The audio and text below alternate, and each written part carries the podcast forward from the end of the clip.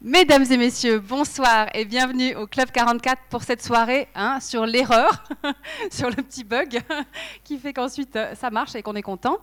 Euh, on est ravis de vous voir aussi nombreuses et si nombreux pour euh, entendre Richard Emmanuel Estes nous parler de l'erreur et pour reprendre exactement le titre de la conférence, sans faute, petite philosophie de l'erreur en éducation. Alors, comme à l'accoutumée, je me permets de vous annoncer notre prochain événement. Euh, et ça permet aux gens qui sont en train d'arriver de s'installer tranquillement avant que les choses sérieuses commencent. Vous aviez peut-être euh, noté dans votre agenda pour le 14 mars la conférence de Gilles Keppel sur le Moyen-Orient. Malheureusement, Gilles Keppel, et s'en excuse vraiment euh, vivement, il ne peut pas être là le 14 mars. Sa conférence est renvoyée au 6 juin.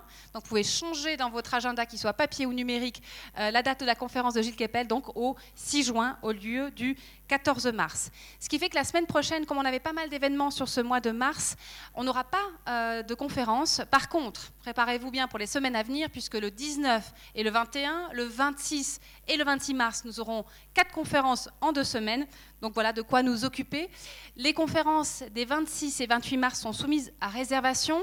Et jusqu'au 18 mars, la priorité de réservation est euh, octroyée aux membres du Club 44. Mais pas de panique. Si vous voulez être sûr et vouloir absolument avoir une place, n'hésitez pas à devenir membre. C'est possible en tout temps. Ce sera valable jusqu'à la fin de l'année. Pour rappel, c'est tout simple, il vous suffit de payer une cotisation de 150 francs en individuel, 180 francs, pardon, 250 francs euh, pour un couple. Et puis, je le rappelle, puisqu'il y a pas mal de jeunes gens parmi nous, c'est 20 francs pour les étudiants. Ils payent une cotisation de 20 francs et ensuite ils ont la gratuité à toutes les conférences et ils ont la priorité pour les réservations. Si vous voulez faire des cadeaux à vos enfants, petits-enfants, n'hésitez pas. Voilà, ça c'était la petite euh, petit coup de pub. Derrière vous, derrière le rideau, se trouve une très belle exposition de photos. Si vous ne l'avez pas encore vue, vous avez euh, l'obligation d'aller la voir à la fin de la conférence. Ce sont des photographies de Xavier Voirol. L'exposition s'intitule De la parole à l'icône. Pourquoi? Parce que ce sont des photos de conférenciers qui sont passés au Club 44 entre 2016 et 2018. Euh, pourquoi? Parce que cette année, vous le savez peut-être, vous l'avez peut-être entendu, le Club 44 fête ses 75 ans. Euh, et on a eu envie tout d'un coup de, se dire mais qu'est-ce qu'on est en train de faire et comment représenter notre activité. Et comme notre photographe Xavier vient souvent couvrir nos, conférences, on s'est dit et si on montrait ces photos Alors il y a à la fois des portraits qu'il a réalisés presque en situation de studio avec certains conférenciers, certaines personnalités, Hubert Reeves, euh, Émeric Caron, Christine O'Krent, Boris Cyrulnik, etc., etc. Et d'autres photos prises sur le vif pendant les conférences, parfois des photos du public, vous vous y retrouverez peut-être. Enfin, une façon pour nous de nous dire, voilà, le Club 44, euh, c'est pas simplement une légende, c'est pas simplement un mythe du passé, c'est pas, c'était pas seulement bien avant, c'est bien maintenant, grâce aussi à vous et bien sûr à nos super conférenciers. J'en profite pour remercier Richard Emmanuel Estes d'être là. Euh, Richard Emmanuel Estes était déjà venu au Club 44, c'était l'an passé, c'était en juin, et il nous avait parlé d'agnotologie, m'apprenant par là même un mot, un nouveau mot, puisqu'il s'agissait d'apprendre, d'en savoir plus sur la production des ignorances.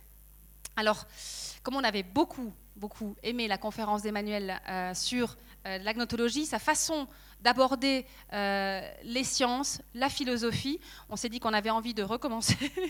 Et donc aujourd'hui, il viendra nous parler d'un thème qui lui est vraiment cher, à savoir l'erreur. Alors, de nouveau, je l'ai évoqué rapidement, mais Richard Emmanuel Estes se caractérise quand même par le fait de conjuguer des domaines de compétences qu'aujourd'hui, ce n'était pas le cas euh, à la période grecque, antique, on sépare, c'est-à-dire à la fois la philosophie et les sciences qu'on appelle aujourd'hui dures. Donc il est agrégé de chimie, avec vraiment une forma mentis de scientifique, mais aussi docteur en philosophie et sciences de l'éducation.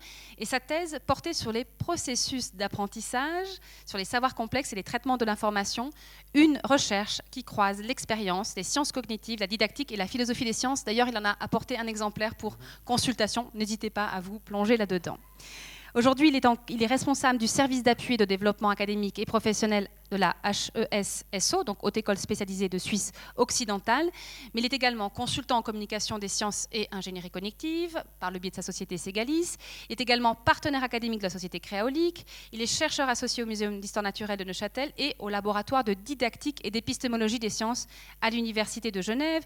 Il est l'auteur de nombreux livres et vous les trouverez là aussi pour consultation. Vous pouvez en commander quelques-uns, je crois, mais je citerai simplement Vers une agriculture choisie, Les scientifiques jouent-ils avec les dés? Qu'il a coécrit avec Bastien Lelu. Il a dirigé La science en culture, le détour par l'art. son parcours, vous l'aurez compris, ses publications, tout ça, c'est vraiment très impressionnant. Mais ce que j'apprécie chez lui, c'est à quel point il arrive il a une incroyable faculté et une très belle préoccupation de son interlocuteur, ce qui fait qu'il arrive à nous rendre accessibles toutes ces données qui sont, euh, somme toute, assez complexes. Ce soir, nous serons. Donc, comme je l'ai dit, hein. on en reparle à la fin, hein, on est d'accord. Ce soir, il sera question de l'erreur, hein, qui est un thème qui lui est, qui lui est cher, et de voir un euh, petit peu quel rôle. Marie-Thérèse Oui euh, Je suis un peu étonné parce que je me demande s'il n'y a pas une erreur. Euh, Ça commence bien, j'adore. Parce que moi, j'avais cru comprendre que. On parlait plutôt des poissons rouges du Zimbabwe ce soir. Ça, c'est la semaine prochaine quand tu reviens Ah. Parce qu'en fait, j'ai préparé la, conférence là. Euh. Je suis sûre que tu vas arriver à répondre. Je ne sais pas pourquoi. oui. Parce que. Bon. Ah là là là là, là, Et en plus, ils ne préviennent pas quand ils me font des trucs pareils. je vous laisse, hein. moi je vous laisse avec son, hein, erreur. Hein. C'est surtout ça.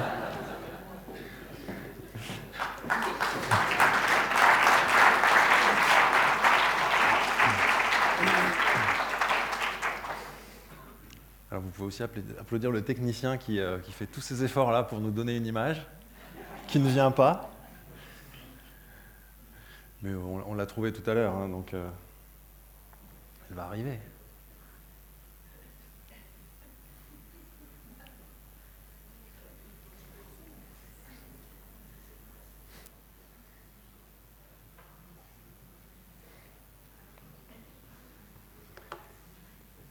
Je peux proposer, c'est débrancher mon, câble et puis le rebrancher.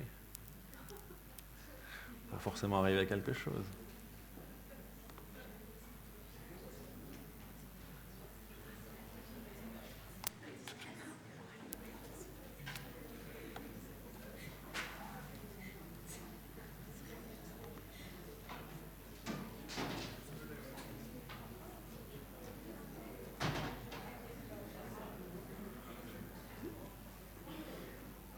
Donc on commence par une pause hein, ce soir.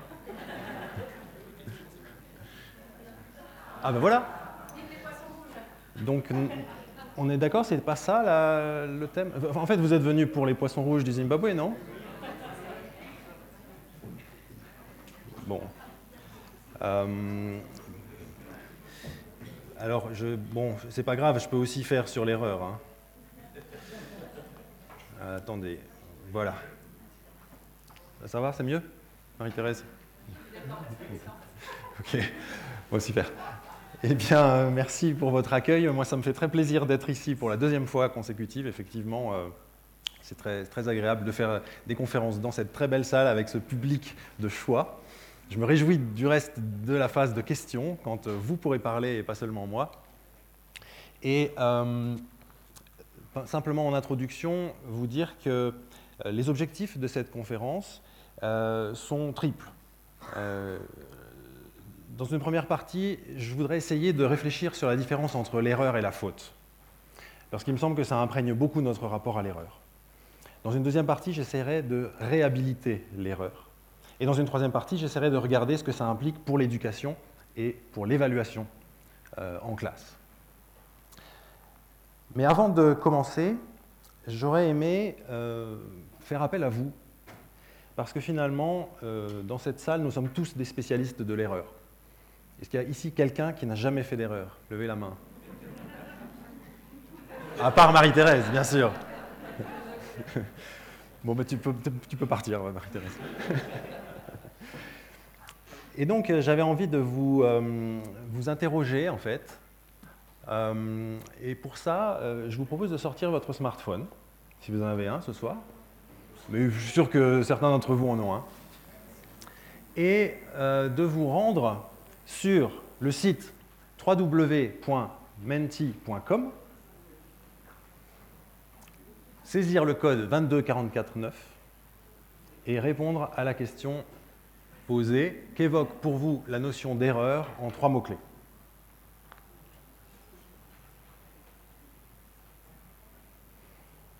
Donc www.menti.com dans votre navigateur. On va vous demander un code 22449 et puis vous pouvez saisir ce que vous évoque avec un mot à chaque fois la notion d'erreur.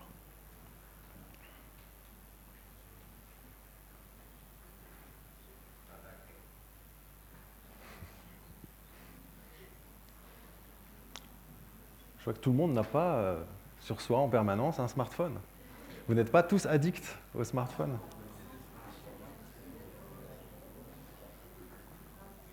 Vous n'oublierez pas de désactiver la sonnerie euh, après.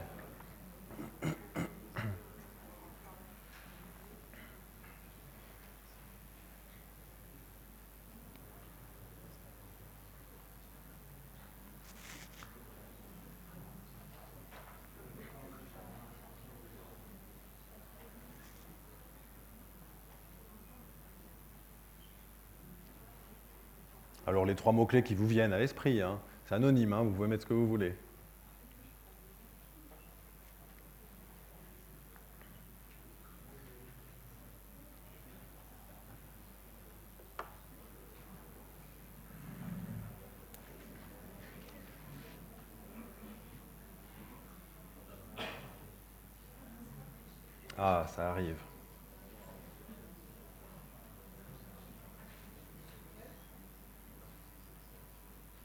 Déjà la moitié de la conférence.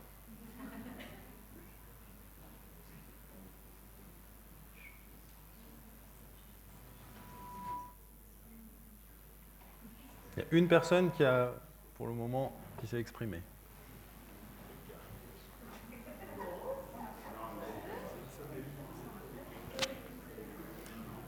Vous avez, euh, vous avez activé, je vais relancer, on va voir.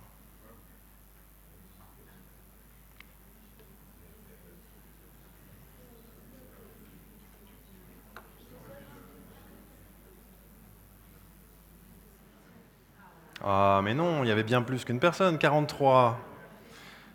Voilà, c'est la, série des, bugs techniques ce soir. C'est, évidemment, c'est le sujet approprié. Bien, il y a au moins 43 personnes donc qui ont réussi, 44 maintenant, qui ont réussi à saisir trois mots et on voit apparaître dans ce nuage de tags euh, trois mots importants échec, faute, apprentissage, mais également déception, apprendre, culpabilité, recommencer, école, bien sûr, honte, très intéressant, angoisse. Je pense qu'avec euh, ces mots-là, euh, si on en discutait à, un moment, on aurait à peu près tout le contenu de la conférence. Euh, mais pour ce faire, je vais quand même, avant, ça, je vais quand même vous poser une autre question et faire appel cette fois-ci à vos connaissances. Si vous n'avez pas terminé, ce n'est pas grave, ça va continuer à s'enregistrer. Euh, maintenant, je vais vous demander de répondre à la question suivante. Quelle est l'origine euh, du mot OK? On dit probablement tous OK plusieurs fois par jour, mais d'où est-ce que ça vient? Alors, est-ce que ça vient de all correct, une vieille orthographe de euh, l'expression familière qui veut dire all right Est-ce que ce sont les initiales du chef d'entreprise Otto Kaiser qui avait l'habitude aux États-Unis de saisir ses initiales sur les, euh, sur les colis? Est-ce que c'est le contraire de chaos Est-ce que euh, les Anglais, euh, la marine anglaise écrivait Zero Killed quai sur leur bateau quand ils revenaient de guerre pour indiquer que tout allait bien? Est-ce que ça vient de Oka, Oka Kaya pas de Oka, ça doit être Olakala, tout bien en grec moderne. Euh, les marchands de coton de Louisiane écrivaient OK, criaient OK quand ils, arrivaient avec leurs balles de coton, ou bien euh, en langue Choctaw, qui est une langue indienne, euh, les Indiens disaient OK, O-K-E-H. Alors qu'en pensez-vous?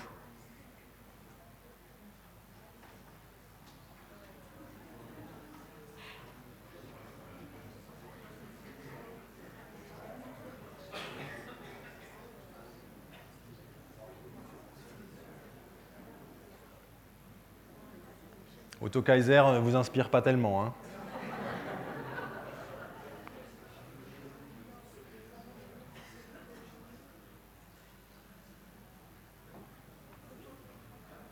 Bien, eh bien, euh, On verra tout à l'heure. Je ne vais pas vous donner la réponse tout de suite. Et, euh, donc, comme je l'annonçais, euh, je vais commencer à, traverser ce, plan en commençant par une réflexion sur la distinction entre erreur et faute. Alors, en philosophie, l'erreur s'oppose à la vérité, à une connaissance considérée comme juste. L'erreur est une méprise, une action inconsidérée, un défaut de jugement ou d'appréciation. La faute, elle, est relative au domaine moral. Elle entraîne la culpabilité de qui la commet. La faute représente donc un manquement à une règle morale, scientifique, artistique ou à une norme. Alors on peut donc voir l'erreur et la faute sous l'angle des conséquences de l'action commise et considérer que si les conséquences sont graves, alors on aura plutôt affaire à une faute, si elles sont légères, on aura plutôt affaire à une erreur. Ça fonctionne, mais pas toujours. En fait, c'est plutôt, si on y réfléchit bien, la conscience du sujet qui la commet qui peut permettre de caractériser le fait qu'une erreur puisse être ou non une faute. C'est peut-être ce que euh, Georgina Dufoy, à l'époque du sang contaminé, alors c'est une affaire très française, mais ça vous dit peut-être quelque chose, Georgina Dufoy avait dit « Je suis responsable, mais pas coupable de la contamination par le virus du sida du sang contaminé ». C'est probablement ce qu'elle voulait dire, c'est-à-dire j'ai bien conscience des conséquences, de la gravité du fait que nous n'ayons pas pris la mesure du problème qui se posait, mais nous ne pouvions pas, nous n'en avions pas conscience, et donc nous ne sommes pas coupables. C'était la défense du, gouvernement à l'époque. On verra plus tard une autre nuance qui peut permettre de faire une différence entre erreur et faute. Vous, vous y pensez peut-être déjà. Mais en tout cas, les conséquences sont plutôt un moins bon critère que la question de la conscience de l'erreur. En tout cas, l'erreur devient faute dès qu'on en prend conscience sans la corriger. Ça, c'est absolument évident. Dans le langage courant, l'erreur se corrige, elle est excusable, elle fait même parfois partie du processus. On parle d'erreur judiciaire, d'erreur médicale, d'erreur d'appréciation. Au téléphone, on dit Excusez-moi, c'est une erreur. Euh, on fait des erreurs de mesure, il y a des erreurs statistiques, des barres d'erreur, et faire des. On en parlera de la science tout à l'heure, de l'erreur dans la science, mais une barre d'erreur, c'est très important dans un graphique. Hein, on en a besoin. Euh, euh, c'est ce qui permet de savoir dans quelle, dans quelle mesure la valeur qu'on indique est juste ou pas, précise ou pas. La faute, dans le langage courant, elle est inadmissible, inexcusable, n'aurait pas dû se produire. On parle de faute de goût, de manquement à la bienséance, euh, de faute d'Adam. Je, me rappelle, euh, je, me suis, souvenu, en préparant cette conférence, de quelque chose que mon grand-père disait à propos de. J'ai entendu plusieurs fois une remarque extrêmement sexiste euh, sur quand, quand, il entendait parler d'une femme qui avait trompé son mari. Il disait elle a fauté. On disait, il disait ça que des femmes, hein, bien entendu. Les hommes ne fautent pas. Mais, mais c'est encore une fois l'idée de faute morale qui a là derrière. Euh, la faute professionnelle, la faute lourde, la faute grave sont des expressions dans lesquelles on emploie faute et pas erreur. Euh, du reste, on corrige ces erreurs, et quand on commet une faute, on est corrigé pour la faute qu'on a commise, hein, et dans un autre sens de corriger. Alors il y a plusieurs termes qui permettent de décrire euh, ce qui peut être à l'origine d'une faute ou d'une erreur. Il y a l'inattention, la maladresse, l'oubli, l'ignorance, l'incompétence, la négligence, la malveillance. On verra plutôt à gauche du spectre des termes qui font référence à l'erreur. À droite, on verra plutôt la faute et on voit que la frontière est relativement floue. En cas d'ignorance, d'incompétence, et on le voit notamment pour la faute professionnelle, euh, l'erreur peut devenir une faute. On y reviendra. À l'école, maintenant, après la philosophie et le langage courant. À l'école, l'erreur se corrige, est excusable, voire fait partie du processus, je l'ai dit tout à l'heure. On parle d'erreur de calcul, d'erreur d'inattention. On a l'erreur 404 aussi en informatique on a failli avoir tout à l'heure. Euh, la faute qui est inadmissible, euh, inexcusable, n'aurait pas dû se produire, caractérise la faute de raisonnement, la faute d'orthographe, la faute de grammaire, faute de français. C'est quand même assez intéressant de voir que on parle de faute d'orthographe, faute de français, faute de grammaire. Il y a juste la faute de frappe, alors là on ne comprend pas trop pourquoi c'est une faute, mais on devrait dire, toute rigueur, erreur de frappe. Cela dit, on parle aussi de faute de calcul dans certains cas. Oh, pardon, j'ai failli oublier de vous lire le poème de Jacques Prévert, Mea culpa. C'est ma faute, c'est ma faute, c'est ma très grande faute d'orthographe. Voilà comment j'écris girafe, G-I-R-A, 2 F-E. Jacques Prévert. Alors, quelques anecdotes euh, que j'ai vécues moi-même. Euh, je donne une conférence expérimentale qui s'appelle Effervescience, euh, qui présente des expériences spectaculaires et généralement contre-intuitives, c'est-à-dire pour lesquelles les réponses qui viennent spontanément sont généralement fausses. Et j'ai fait cette conférence en tournée en Chine, devant parfois des étudiants, des étudiants chinois. et cette conférence est interactive je, pose les questions au, public quant à savoir ce qui va se produire dans les expériences avant de réaliser ces expériences. Et euh, ces étudiants chinois ne voulaient pas répondre. Ils ne voulaient pas répondre parce qu'ils ne veulent pas se tromper. Et d'ailleurs, ils ne voulaient même pas entendre des réponses fausses. Eux, ils me disaient, mais dites-nous la réponse. On veut connaître la réponse, c'est tout, ça nous suffit. Et je leur disais à chaque fois, mais si, vous, si je vous donne la réponse juste, vous ne saurez jamais pourquoi ce qui est juste est juste. Si vous ne trompez pas, vous ne saurez pas pourquoi ce que vous apprenez est juste. Dans un de mes livres, qui est du reste présenté ici, j'ai interviewé euh, Yves Chauvin, qui est un prix Nobel de chimie. Il travaillait à l'Institut français du pétrole. Toute sa vie, il a été en conflit avec sa hiérarchie. Euh, il a presque été exclu de l'Institut français du pétrole et il a eu le prix Nobel, euh, alors qu'il était déjà à la retraite. il est mort, il est décédé maintenant. Et il me disait que toute sa vie, quand il faisait des cauchemars, jusqu'à son prix Nobel, après, ça a changé. Mais quand il faisait des cauchemars, il rêvait qu'il ratait ses examens. Quand il a eu le prix Nobel, c'est-à-dire la plus haute distinction scientifique qu'on puisse imaginer, il a cessé de faire ses cauchemars. Et puis cette conférence à effervescence, euh, à base d'expériences contre-intuitives, donc je la, donne aussi en formation pour des enseignants. Et c'est assez étonnant de voir que quand je propose des expériences, quand je dis aux gens, allez-y, faites-les, et puis Essayez de prévoir ce qui va se passer. Eh bien, quand je la fais pour des enseignants, euh, eh bien, je ressens une terrible réticence. Et bien souvent, j'ai des gens qui, au lieu de me dire ah, je, vais, essayer, il y en a bien sûr, comme partout, il y a, tout, un, tas de sortes de personnes chez les enseignants, mais je ressens cette peur de se tromper, de dire faux devant les collègues. Euh, si jamais il y a un inspecteur euh, ou, un directeur, directrice dans la salle, c'est encore bien pire. Euh, et parfois, bien souvent, j'ai des gens qui me disent Non, non, je vais regarder, je vais faire le tour, je vais plutôt regarder ce que font les collègues. Euh, et, et. Bah, c'est pas grave, c'est comme ça, mais ça, dénote quand même qu'on a un rapport à l'erreur qui est très particulier et qui est très, très évidemment est lié à, celui qu'on qu'on porte à l'école euh, en tant qu'élève, en tant qu'enseignant. Alors quelques hypothèses pour décrire cela, parce que finalement ce n'était pas de la faute des professeurs s'ils sont comme ça. Euh, c'est parce que nous avons une culture de l'erreur qui est comme ça et qui dépasse largement le cadre de l'éducation. Et je dois quand même aussi préciser que bien sûr, il y a des tas de professeurs qui n'ont pas peur de se tromper, qui, disent, qui savent dire je ne sais pas en classe, et, euh, c'est également comme ça qu'on essaye de les former. Euh, mais ce rapport, ce rapport à l'erreur, il peut être pour moi hérité de trois choses. D'abord d'une conception peut-être trop cumulative de la connaissance on parle de culture générale, voilà, c'est bien vu quand on, sait plein de choses, quand on, accumule des connaissances, des livres. Pourtant, Aristophane déjà disait enseigner, ce n'est pas remplir des cruches, c'est allumer des brasiers. Pour autant, on continue un peu à considérer que la, connaissance, c'est quelque chose qui, doit s'accumuler, et quand on ne sait pas, ben, c'est qu'on a une lacune, quand on se trompe. Peut-être aussi une, une vision trop behavioriste de l'apprentissage, c'est-à-dire que quand on se trompe, on considère qu'on doit être puni, que c'est, mal. Hein. Euh, le behaviorisme peut être représenté par euh, la politique de la carotte ou du bâton, comme ici. Il ne s'agit pas d'apprendre euh, là, mais d'arriver à ses fins pour cette maman. et puis, peut-être aussi d'une vision trop fixiste de l'intelligence. J'aimerais citer les travaux de Carol Dweck, qui a publié cet ouvrage en anglais, mais il a été traduit, Changer d'état d'esprit, une nouvelle psychologie de la réussite.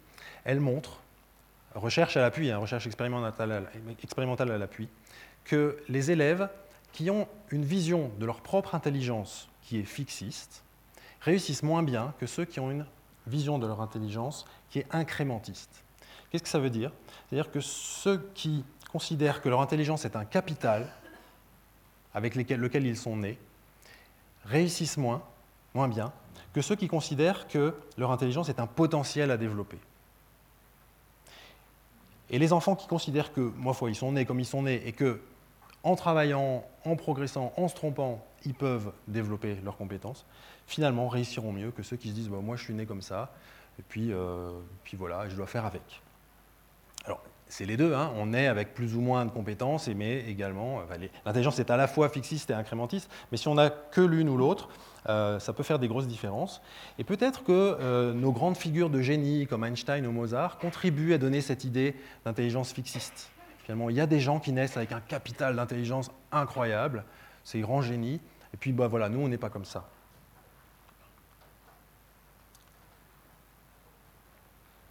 Alors, finalement, lorsque le savoir scolaire est figé, sacralisé, lorsque les pédagogies sont frontales, lorsque les apprentissages se font par cœur, il est vrai que les erreurs des élèves sont bien souvent des fautes impardonnables, entre parenthèses, parfois impardonnables. Et c'est vrai que dans ces cadres-là, dans ces pédagogies-là, pour les enseignants, c'est difficile, parce que ça les met eux aussi en échec. Quand vous avez fait votre cours, vous avez tout donné et que vous voyez que les élèves n'ont pas appris, eh bien, quand ils se trompent, vous, ça vous met également en échec. Euh, donc ça, ça évolue, euh, on verra tout à l'heure, mais euh, voilà quelques éléments qui permettent de comprendre notre rapport à l'erreur. Alors je parlais tout à l'heure des fautes professionnelles. il est vrai que l'erreur d'appréciation peut devenir parfois faute professionnelle. Et, quand est-ce que c'est? Ben, C'est en situation de responsabilité. On parlera d'erreur médicale, d'erreur judiciaire, d'erreur de jugement. Lorsque on a placé notre confiance, notre vie dans les mains de quelqu'un et que ce quelqu'un fait une erreur, alors on considère que cette erreur est une faute. Euh, pour reprendre l'exemple d'un enseignant ou d'une enseignante, faire une, erreur de calcul au tableau, ce n'est pas du tout grave. Mais enseigner un concept important faux, c'est une faute professionnelle. Donc on voit bien qu'à partir du moment où on est en responsabilité, une erreur peut devenir une faute. Et donc c'est le troisième, la troisième distinction que je voulais ajouter euh, à, l'idée de conséquence et à l'idée euh, que j'évoquais tout à l'heure de euh, conscience de l'erreur. Mais ça m'amène à une question Puisque dans certains cas, l'erreur peut devenir faute, est-ce que nous, on pourrait à l'inverse transformer les fautes de nos élèves et nos étudiants, ou les nôtres finalement, en erreurs? C'est-à-dire, d'une certaine manière, sortir, nous sortir tous collectivement de cette impression de responsabilité qu'on a face à l'erreur. Et ça m'amène à la deuxième partie. Réhabiliter l'erreur. Pour ce faire, je vais reprendre le poème de Jacques Prévert. Figurez-vous qu'après ce Mea culpa, il a écrit un autre poème. Je ne sais pas si vous le connaissez. Ça s'appelle Sans faute, codicile. C'est ma faute, c'est ma faute, c'est ma très grande faute d'orthographe. Voilà comment j'écris girafe. J'ai eu tort d'avoir écrit cela autrefois. Je n'avais pas à me culpabiliser. Je n'avais fait aucune faute d'orthographe. J'avais simplement écrit girafe en anglais. vous remarquez qu'il écrit faute P-H-A-U-T et orthographe avec un F. Donc il s'est bien amusé. Et finalement, Jacques Prévert nous invite à relativiser l'erreur en nous disant Mais voilà, ce n'est pas une faute, j'avais écrit en anglais. Et effectivement, on peut parler d'une certaine relativité de l'erreur. Prenons simplement la question des cadres de référence. Alors oui, pour les poissons, les bateaux sont des nuages. Voilà un exemple, la girafe, qui décrit deux cadres de référence différents. Dans un cadre de référence, il y a une erreur, dans l'autre cas, pas du tout. La blague de la maison. Euh, ce sont trois scientifiques qui discutent une terrasse de café face à euh, une maison. Euh, tiens, des scientifiques, c'est toujours des hommes, alors pour aujourd'hui, ce sera des femmes. Il y a une biologiste, une physicienne et une mathématicienne. Puis elles sont en train de discuter, elles boivent un verre, et puis il y a la maison en face, ça, et puis euh, tout d'un coup, il y a deux personnes qui rentrent dans la maison, et puis un peu plus tard, trois personnes qui sortent. Alors la, la biologiste dit Tiens, ils se sont reproduits. La physicienne, elle dit il doit y avoir une erreur de mesure. Et la mathématicienne dit, s'il rentre encore une personne dans la maison, alors elle sera vide.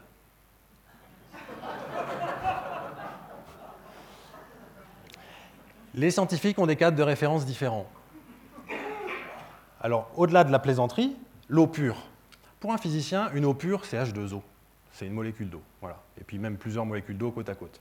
Mais pour un chimiste, H2O, euh, c'est pas, pas H2, enfin, l'eau pure, c'est pas H2O, parce que le chimiste sait que l'eau fait l'autoprotolyse de l'eau.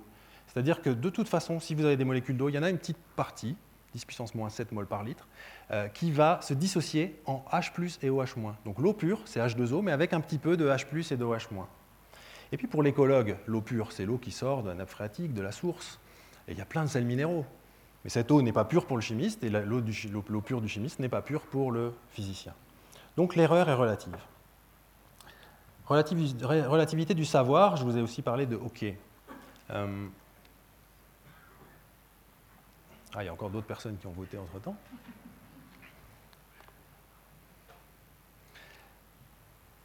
Voilà, je vous ai montré les réponses exactes. En fait, elles sont toutes exactes. Elles sont toutes vraies, en fait, on ne sait pas vraiment.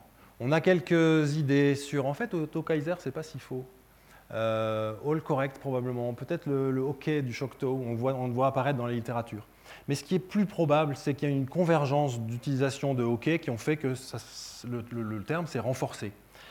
Et vous pouvez aller vous, vous documenter et vous verrez que qu'en fait, grâce à Internet, à la révélation, à la révolution Wikipédia, le savoir et donc l'erreur a été très relativisé. Il n'y a pas si longtemps, il y a 50 ans, ok, ben, un enseignant ou une enseignante aurait enseigné euh, dans sa classe primaire de, campagne que ok, ça venait de telle et telle origine.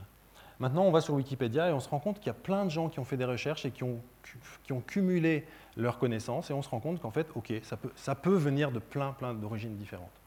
Et euh, Wikipédia, qui, en est un peu le, paradigme, hein, euh, le paradigme de notre euh, société du savoir, nous a montré qu'en fait, le savoir était quand même plus ou moins relatif, et en tout cas beaucoup plus souple et flou qu'on ne pouvait l'imaginer auparavant. dans un monde où les, problèmes sont extrêmement complexes, on en vient, pour les mêmes raisons, à rechercher non pas des solutions, on sait qu'elles n'existent pas, mais des optimums, des optima. Euh, et ça aussi, c'est une manière de relativiser le savoir. Il n'y a pas la solution. Il y a tout un tas de solutions, de possibilités, de processus qu'on peut essayer d'explorer. Et dans ce cadre, lorsque le savoir est relativisé, recontextualisé, lorsque les pédagogies sont ouvertes, interdisciplinaires, systémiques, lorsque les étudiants et étudiantes sont placés au cœur de leurs apprentissages, alors les fautes sont plus souvent de simples erreurs transitoires, ou peuvent l'être on verra tout à l'heure, ça ne veut pas dire qu'on a toujours le droit de se tromper. Le jour de l'examen, une erreur est une faute et elle est sanctionnée, c'est normal.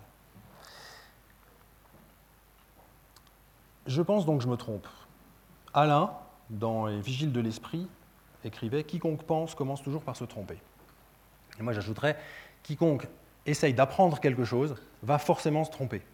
On ne peut pas apprendre sans se tromper. Pourquoi? Ben, si on apprend quelque chose, c'est pour aller à l'encontre de nos structures cognitives préexistantes. On doit changer quelque chose dans le cerveau. Et il y a une chose qu'il faut, faut, réaliser, c'est que le cerveau, il est bien heureux qu'il ne change pas trop vite sous n'importe quelle influence. Sinon, on serait beaucoup trop malléable. Et n'importe quel événement qui se passerait autour de nous changerait notre cerveau ou notre, corps. Il est normal que ça résiste un peu pour que finalement on apprenne que ce qui doit être appris et qu'on garde ce qui ne doit pas être changé. Mais c'est difficile. Et c'est quelque chose que je dis souvent à la demoiselle qui est, euh, qui est assise là au premier rang. Quand elle s'énerve sur son piano, je lui dis, mais laisse à ton cerveau, à tes nerfs, à tes doigts, le temps d'incorporer ce que tu euh, lui demandes de faire. Euh, si ton professeur de piano t'a demandé ce morceau, c'est que justement, il est un peu plus difficile que ce que tu savais faire jusqu'à maintenant, et donc tu ne le sais pas, et donc il faut laisser le temps au cerveau, qui n'est pas un ordinateur, qui n'est pas un disque dur, lui laisser le temps de se transformer euh, et d'évoluer. Et l'intelligence de ma fille n'est pas fixe, elle est évolutive, et donc je lui dis, bah, laisse le temps d'évoluer. Euh, et puis par ailleurs, euh, en plus, on apprend mieux lorsqu'on sort de sa zone de confort. Quand euh, donc deux de ces trois enfants arrivent en bas d'une piste de ski et me disent, ou bien enfin, à la fin d'une journée de ski et me disent, je ne suis pas tombé aujourd'hui, bah, je leur dis, bah, super, bravo, mais n'empêche que si tu tombes, ça veut dire que tu t'es approché de ta zone d'inconfort, de ta zone proximale de développement, et que tu as peut-être plus de chances d'apprendre. Parce que tu vas tomber une fois sur trois, puis après une fois sur cinq, et puis après une fois sur dix, et peut-être plus jamais. Mais si on tombe jamais, on va probablement apprendre moins vite. Évidemment, la réciproque est fausse, hein. c'est-à-dire si vous faites beaucoup d'erreurs, si vous tombez souvent, vous n'allez pas forcément apprendre. Et d'ailleurs, euh, non pas en ski, mais en snowboard, c'est particulièrement net. Plus vous tombez en snowboard, plus vous avez peur, plus vous vous, mettez sur la mauvaise jambe et plus vous allez tomber. Donc là, C'est cumulatif, mais dans l'autre sens. On verra ça euh, de nouveau un peu plus tard. Alors je vous disais que l'erreur en science, elle est importante. Il y a plein de, raisons pour lesquelles l'erreur en science est importante.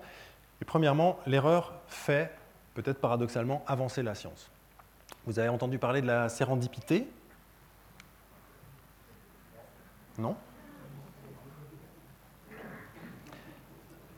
La sérendipité, c'est l'art de faire des découvertes par hasard, de découvrir des choses par hasard. Euh, donc il existe des tas de livres là-dessus. Voilà un petit gag euh, d'Einstein qui dit Donne-moi un nombre entre 1 et 10, 2. Allez hop, j'essaye avec 2. Il a écrit E égale MC. C'est Wallace Paul, un, écrivain du 19e siècle, qui euh, se souvenait d'un des récits qu'il avait lu étant enfant, qui était le, récit de, trois princes sur l'île de Serendip, qui était euh, Ceylan, le Sri Lanka à cette époque. Et ces princes faisaient des découvertes un peu par hasard, mais aussi grâce à leur sagacité.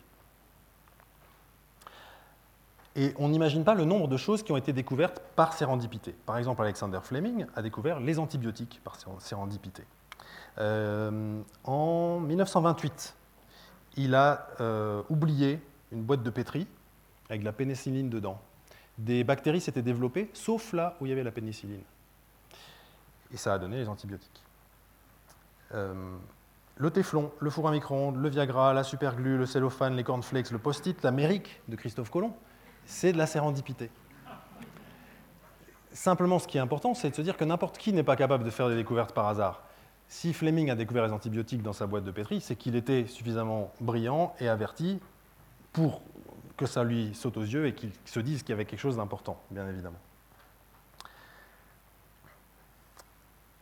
Alors finalement, euh, ça c'est un gag, mais ça nous amène à nous dire, bon, c'est peut-être une erreur de mesure, mais peut-être qu'il y a quelque chose d'intéressant à, chercher, à creuser.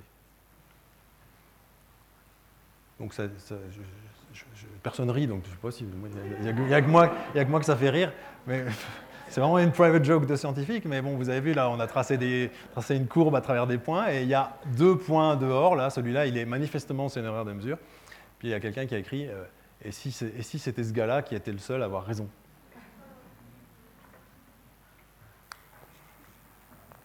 Alors les bonnes erreurs conduisent parfois à des bienfaits, et là il y a un exemple qui est magnifique, qui est celui de Stéphane Leduc, chimiste et médecin nantais euh, du début du XXe siècle, qui a euh, inventé la biologie synthétique. pas celle de maintenant, parce qu'à l'époque il n'y avait pas l'ADN, on était incapable de faire de la, génomique. on parle maintenant de biologie synthétique, mais ce n'est pas celle que Leduc a inventée. Leduc a développé une théorie physico-chimique de la vie et euh, à travers deux ouvrages, il a montré comment ce qu'on appelle les jardins chimiques étaient, selon lui, à l'origine de la vie. Euh, ce sont, ça, c'est une gravure de, Leduc. Ça, ce sont des images que j'ai réalisées avec un, collègue photographe euh, qui nous a conduit à faire une exposition photographique qui a beaucoup voyagé. et Stéphane Leduc écrivait est-il possible de penser et d'admettre que les conditions si simples de la croissance osmotique, qui est à l'origine hein, de la croissance de ces jardins chimiques, ne se soient pas trouvées réalisées bien des fois dans le passé de la Terre? Des millions de formes éphémères ont dû ainsi se former pour donner la nature actuelle dans laquelle le monde vivant représente la matière ainsi organisée par osmose. Donc il voit des choses qui poussent, qui sont complètement minérales, il voit bien que ce n'est pas vivant, mais il se dit, ça doit être à l'origine de la vie. Donc si je comprends par quel processus cela pousse, alors je vais comprendre la vie. Il comprend, c'est l'osmose, et il en déduit une théorie physico-chimique de la vie. C'est complètement faux. Euh, assez vite, hein, il a eu du succès jusqu'à ce que Pasteur arrive avec sa théorie de la génération spontanée, euh, et montrant qu'elle était impossible. Euh, mais oui, quand même un petit succès pendant un petit moment dans le monde anglo-saxon en particulier. Mais en 1936, vous voyez, Oparine, qui était un célèbre biologiste, écrit La ressemblance entre ces productions et les cellules vivantes n'est pas plus grande que la ressemblance superficielle entre une personne vivante et sa statue de marbre. Alors pourquoi je vous en parle? Eh bien parce que Stéphane Leduc s'est complètement trompé. Sa théorie est vraiment ridicule. Quand on la lit, on rit. Parce que, mais, il ne pouvait pas savoir, mais ça va, ça va pas. C'est pas comme ça qu'est arrivée la vie. Mais pourtant, il a eu un rôle très important c'est celui de déraciner les derniers vestiges du vitalisme. Le vitalisme, ça consistait, au XIXe siècle, à croire qu'il y avait d'un côté le règne du vivant, qui était régi par des lois particulières, et d'autre côté le règne de l'inerte, du minéral, qui était régi par d'autres lois. Le premier qui a porté un coup euh, assez fatal euh, au vitalisme, c'est Friedrich Wöhler, qui a synthétisé l'urée. C'était la première fois qu'on synthétisait à partir de matière minérale une molécule organique, l'urée. Organique, c'est-à-dire produite par, par la vie. Mais le duc a vraiment creusé ce sillon, et en insistant sur le fait que la vie pouvait peut-être avoir des origines minérales, eh bien, il a petit à petit réussi à laisser, laisser penser qu'effectivement, les lois qui régissaient les deux règnes étaient peut-être les mêmes. Et il, y a une, célèbre euh, philosophe des sciences et de la biologie en particulier qui s'appelle Evelyn Fox-Keller, qui, dans Expliquer la vie, écrit Les ambitions que reflètent ces efforts ainsi que l'intérêt qu'ils ont suscité à l'époque représentent un épisode de l'histoire de l'explication biologique et sont instructifs, exactement à proportion de ce qui peut nous paraître aujourd'hui comme leur absurdité. Donc ils sont aussi instructifs qu'ils nous paraissent absurdes. Cette erreur était extrêmement féconde et il se trouve en plus que grâce à Leduc, on comprend comment le ciment Portland fige parce que quand on met du, ciment et du sable et de l'eau, eh bien, autour des grains de ciment, il y a des jardins chimiques qui poussent, qui s'entremêlent et qui finissent par emprisonner le sable et faire euh, du béton. Alors ça, ce sont un petit peu des, des anecdotes, mais l'erreur est également un signe de bonne santé de la science. Et là, ce que je vais dire vous paraîtra peut-être un peu paradoxal, mais pour moi, c'est quand même relativement évident. Alors, dans les échos, il y a peu de temps, on trouvait cette, euh, euh, euh, représentation indiquant le nombre d'articles retirés, le nombre d'articles scientifiques publiés dans des revues à comité de lecture qu'on retire en disant ah non finalement désolé on s'est trompé. Et il y a une comparaison entre les années 2001-2005 et 2006-2010. Alors vous voyez en médecine ça explose, en chimie, en biologie, en pharmacologie un peu moins, en neurosciences un peu moins, mais on voit qu'il y a de plus en plus d'articles qui sont retirés. Il y a de quoi s'inquiéter. Ça veut dire qu'on dit parfois qu'il y a 30% des articles de biologie qui sont erronés. Bon. Autre euh, graphique, euh, cette fois-ci rapporté par Pierre Barthélémy dans Les Passeurs de Sciences sur le site du Monde. On voit ici augmenter en rouge la fraude ou la fraude soupçonnée, les erreurs, le plagiat et les publications d'un même résultat dans deux revues différentes. Donc là aussi, ça explose. Alors la première chose qu'il faut dire, c'est que ce qui explose de toute façon, c'est le nombre de publications. Donc c'est normal que ça augmente, puisque c'est forcément proportionnel. Mais si on ramène ces cas au, euh, nombre de publications, on voit que ça augmente aussi. Et moi, je voudrais vous dire bah, que c'est une bonne nouvelle. C'est une bonne nouvelle qu'on puisse détecter les erreurs et les fraudes. Et ça, en fait, c'est le signe de la bonne santé de la science. Est-ce que vous avez déjà entendu parler de fraude ou d'erreur en ufologie? Ufologie, donc euh, la, discipline qui étudie la, vie extraterrestre. Non, il n'y a pas de communauté scientifique organisée en ufologie qui, comme en science, est là pour vérifier pas à pas que toutes les publications sont, euh, sont, correctes. À chaque fois que quelqu'un publie dans une revue à comité de lecture, d'abord il, y, a un comité de lecture qui a évalué la publication. Mais parfois, les comités de lecture ne sont pas omniscients, ils laissent passer des publications qui sont, euh, qui sont erronées. Mais il y a toute une armée de chercheurs et de chercheuses qui refont les expériences. Et si il s'avère que la publication était erronée, eh ben ça leur, ils vont le publier et ils vont le dire, puis ça leur fera une publication de plus d'ailleurs. Euh, et donc, la, la, communauté scientifique est autorégulée. Et c'est ce qui fait la grande force de la science. On parle toujours de la méthode scientifique, mais une grande une des dimensions principales de la robustesse de la science, c'est le fait que la communauté, se, euh, en permanence, se challenge, essaye de contester les résultats, de vérifier s'ils sont, sont, corrects. Et c'est ça la force des revues à comité de lecture. Donc, si on trouve des fraudes, ça tombe bien, ça veut dire qu'il y a des mécanismes qui permettent de les détecter. Après, ça ne veut pas dire qu'il faudrait euh, éviter qu'il y en ait, hein, bien évidemment. Euh, on peut même aller un peu plus loin certains présentent l'erreur comme condition de robustesse de la science. Dans cet article assez récent sur The Conversation, qui s'intitulait Un scientifique ne peut pas se tromper, virgule, il le doit,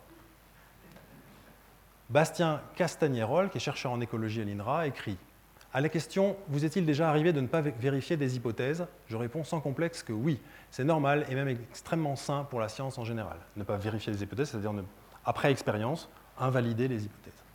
Aux élèves qui me liraient, je dis donc trompez-vous. À leurs enseignants, aidez vos élèves à se tromper. À ceux-là et à tous les autres, les scientifiques se trompent et c'est aussi ce qu'on leur demande. Alors lisez l'article, vous comprendrez euh, pourquoi, mais euh, il montre que finalement se tromper, se tromper dans ses hypothèses, se tromper dans son protocole, c'est bien souvent, comme je l'ai montré avec Stéphane Leduc, aussi une manière de faire avancer la science. On va quitter un petit peu la science et euh, je vais parler de l'erreur dans d'autres domaines. Par exemple en entreprise. Dans les échos 2013, on lit C'est en dédramatisant les erreurs que l'on fait progresser la qualité dans les entreprises. Marie-Thérèse disait tout à l'heure que je travaillais avec euh, la société Créaolique, fondée par euh, Elmar Mock, l'inventeur de la Swatch. Et cette société fait du conseil en innovation, en invention de services et de, de, produits. Elle conseille également les gens qui voudraient lancer des startups. Et une des devises des start c'est fail early, fail fast, fail cheap. Si on doit se tromper, eh bien, autant se tromper au début plutôt qu'à la fin, parce qu'à la fin, ça coûtera beaucoup plus cher. Fail, ça peut aussi vouloir dire first attempt in learning, première tentative pour apprendre. C'est ce qu'on trouve dans les bouquins sur les startups. Et puis, what most people think, la plupart, voilà ce que, ce pensent la plupart des gens. Il y a un moment, une bifurcation où on gagne, où on se trompe, on perd. Et what successful people know, ce que les gens qui ont du succès savent, pas pensent, savent, c'est fail, fail, fail, fail, win. Et dans le, dans le monde des startups, c'est incroyable. vous devez vous tromper. Et ça, les Américains, par exemple, le comprennent beaucoup mieux. C'est pas grave euh, aux États-Unis de faire faillite. Euh, en Europe, c'est tout de suite considéré comme une faute. Mais faire faillite aux États-Unis, c'est pas grave. Vous avez essayé, c'est bien, bravo. Vous n'avez pas réussi, bah, c'est pas grave, réessayez. Et dans le football aussi, finalement. Hein. Un article du Temps, pas que des références françaises, pourquoi l'erreur d'arbitrage est bonne pour le football? Euh, alors l'auteur, Christian Bromberger, ou plutôt celui dont il est question, dit si le football passionne tant les gens, c'est parce qu'il offre un monde discutable et donc vivable. Il dit également, je crois qu'en conservant à l'arbitrage ses faiblesses, on préserve l'humanité du jeu. C'est intéressant au moment où l'arbitrage vidéo est, euh, très discuté. Finalement, dans un univers viable, on peut, se dire que les choses auraient pu être autrement. On peut rentrer chez soi après le match en disant Purée, cet arbitre, vraiment, c'est un. Et puis on aurait dû gagner parce qu'on était quand même les meilleurs. Et ça, permet, ça permet d'avoir un monde qui n'est pas déterministe, pas déterminé, pas froid et objectif. Euh, je me souviens quand j'étais enfant, j'aimais bien jouer au nain jaune. Je ne sais pas si vous connaissez ce jeu, le nain jaune. Et maintenant, ça m'ennuie. Parce que dès que la première carte est jouée au nain jaune, tout est déterminé. Il n'y a plus rien qui peut changer, sauf si quelqu'un oublie de ramasser sa mise en mettant son set de carreaux, par exemple. Mais vraiment, sinon, il n'y a rien qui peut, changer, dès la première carte. Donc, euh, un jeu dans lequel il y a de la liberté, où il est peut-être possible de se tromper, est plus intéressant qu'un jeu où finalement tout est déterminé d'avance, comme la, ou la bataille. Et euh, il se trouve que toute, ma famille euh, sera citée ce soir. Ma compagne déteste la belote. Moi, j'ai appris la belote, je suis français, donc j'ai appris la belote, j'ai pas appris le, yas. Mais pourquoi elle préfère le yas? Ben, C'est parce que les choses sont moins déterminées, les règles sont plus souples. Et finalement, on peut faire des choses qui, qui sont considérées comme de la triche à la belote. C'est pour ça qu'on joue jamais ensemble, on s'engueule euh, forcément. Euh, alors, un autre, un autre, domaine où il me semble que l'erreur peut être intéressante, dans l'intelligence artificielle, vous, vous, avez entendu parler de toutes ces questions qu'on se pose autour de la voiture autonome, en particulier si la voiture se trouve face à une situation d'accident. Par exemple, ici, elle arrive, est-ce qu'il vaut mieux qu'elle renverse ces personnes qui traversent n'importe comment ou celui-là qui n'a rien demandé qui est sur le trottoir? Mais si elle arrive ici et qu'il y a une personne qui traverse, est-ce qu'il faut qu'elle la renverse ou bien qu'elle s'envoie dans le mur au risque de tuer le conducteur? Enfin, le, passager, en l'occurrence. Euh, et puis là, c'est pareil. Et puis si ce n'est pas une personne, mais si c'est euh, euh, toute une famille, papa, maman, avec les, les trois enfants, qu'est-ce qu'on fait? On tue cinq personnes ou bien une en l'envoyant dans le mur? Donc ça crée des situations très compliquées. Alors il y a plein de manières de résoudre ça. Par exemple, on pose les questions aux gens et on essaye de faire émerger une morale naïve Puis on dit, bon, voilà, les gens, ils pensent comme ça, donc on va faire ça. Mais c'est assez bizarre parce que, par exemple, euh, les gens disent plus facilement, si c'est un gros, on y va, on le renverse. Donc vraiment, c'est assez bizarre ce qui, ce qui, ressort de ces sondages. Donc on ne peut pas trop s'y fier. Euh, et puis, euh, une, autre manière, en fait, ce serait tout simplement de se dire, mais quand nous, on est dans cette situation-là, ben, on a un réflexe. Et c'est un réflexe qui n'est pas rationnel. Et parfois, on fait quelque chose et après, on se dit, bah mince, c'était pas la bonne chose à faire. Et donc, une des idées qui sont défendues, c'est de dire, ben, on va introduire une part de hasard dans la programmation des voitures autonomes pour qu'elles elles se trompent, en fait. Mais, mais, mais on l'assume. Et du coup, c'est plus facile à, assumer. Euh, vous avez entendu parler de l'intelligence artificielle et euh, peut-être du fait que euh, commence même à contaminer les décisions de justice. Il y a de plus en plus de métiers où on demande à des intelligences artificielles de résoudre des problèmes. indépendamment de cet exemple-là, en médecine, en cancérologie, il est beaucoup plus efficace de faire apprendre à un ordinateur tout un tas de clichés euh, d'affection de, la peau et de lui dire à chaque fois si ça a conduit à un cancer ou pas, puis de lui présenter un cliché nouveau et de lui demander est-ce qu'il y a un risque que ça, aboutisse à un cancer ou pas. Donc beaucoup plus efficace de faire ça que de demander à un cancérologue qui, euh, lui, n'aura peut-être vu que 100, 200, 1000 peut-être exemples dans sa vie, sauf que l'ordinateur, lui, il peut en voir 100 000, 1 million donc il y a des métiers qui commencent à être vraiment menacés, quasiment menacés, ou en tout cas qui peuvent être accompagnés par l'intelligence artificielle. Et pour les décisions de justice, c'est pareil. Un ordinateur lit un code, euh, pénal euh, en 30 secondes. Hein, et il peut lire la jurisprudence de tout un pays en quelques minutes. Et donc on commence à automatiser des décisions de justice. L'ouverture des bases de jurisprudence dans le cadre de l'open data a permis à une nouvelle génération de startups, les legal tech, de développer des logiciels qui scannent la jurisprudence et délivrent un pronostic sur les risques et les chances de succès des justiciables. Même la police utilise un pour prévoir qu'à certains moments, dans certains quartiers, il peut y avoir un cambriolage sur la base de statistiques. C'est assez, impressionnant.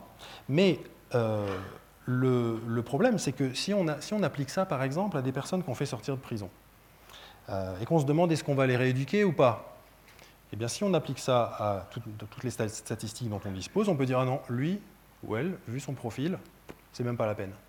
Pas besoin d'essayer de le rééduquer, il y a très peu de chances pour que ça marche. Euh, accélérer les décisions de justice, ça, leur donne un, caractère statistique. Ça enlève à chaque décision sa part euh, d'originalité et de complexité qui est plus ou moins irréductible. Et donc, rendre euh, éliminer l'erreur humaine, c'est peut-être finalement devenir inhumain. L'erreur finalement serait doublement humaine. Elle serait humaine parce qu'elle est commise par les humains, mais elle serait humaine parce qu'elle est moins inhumaine que quelque chose qui serait complètement objectivé, rationalisé. Notamment dans, le cas des décisions de justice. Alors pour finir sur cette deuxième partie, réhabiliter l'erreur oui, pourquoi? Bah, Pour ne plus avoir peur de se tromper. Sir Ken Robinson, qui est l'un des, pédagogues dont les vidéos TED sont les plus vues sur, Internet, dit si vous avez peur de vous tromper, vous ne serez jamais créatif. Un peu comme tout à l'heure avec le ski. Si vous avez peur de tomber, vous allez progresser moins vite. Si vous avez peur de vous tromper, vous allez moins innover. Vous allez rester dans votre zone de confort, vous serez moins créatif. Donc ne pas avoir peur de se tromper, ça suppose de savoir ne pas sanctionner la première erreur. Peut-être dire, bon écoute là je t'explique, J'en profite pour transformer ton erreur en occasion pour apprendre. Vous connaissez peut-être les, les Shadok hein, qui disent en essayant, en essayant continuellement, on finit par réussir. Donc plus ça rate, plus ça a des chances que ça marche. Oui, mais seulement si on utilise euh, les erreurs pour apprendre. Promouvoir un feedback de qualité, c'est-à-dire recevoir des informations sur ce qu'on fait, c'est important, et, considérer que c'est normal. Euh, ça va avec construire une culture de l'amélioration continue. Un petit euh, micro un petit peu récalcitrant ce soir. Vous m'entendez avec plusieurs voix différentes en fonction de la soirée, c'est bien. Euh, donc, je, travaille dans, en tout cas, deux organisations qui sont la HESSO d'une part et Créaolique d'autre part.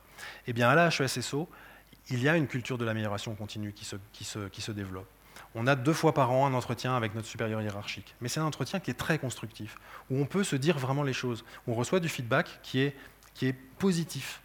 Euh, on peut dire les choses et le ou la supérieure hiérarchique peut également euh, dire ce qui l'embête, euh, les, choses qu'il ou elle n'a, selon lui, pas bien faites. les enseignants, les professeurs des hautes écoles doivent faire évaluer leurs enseignements par les étudiants. Et à partir de ces retours-là, ils ont la possibilité de faire appel à du conseil pédagogique, c'est mon, métier en l'occurrence, pour les aider à faire mieux. Donc il y a une vraie culture de l'amélioration continue. Et chez Créaolic, chaque personne a deux, euh, chaque, collaborateur a deux personnes qui sont censées régulièrement lui donner du feedback sur sa manière de travailler, sa manière de se comporter. Donc dans le monde professionnel, ça évolue euh, très très vite. J'en arrive à la partie 3. Qu'est-ce que ça implique sur euh, l'enseignement?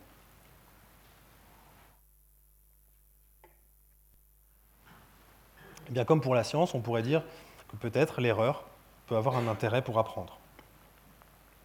D'abord, comme je l'ai dit tout à l'heure avec mes Chinois, se tromper, ça permet de comprendre pourquoi ce qui est juste est juste.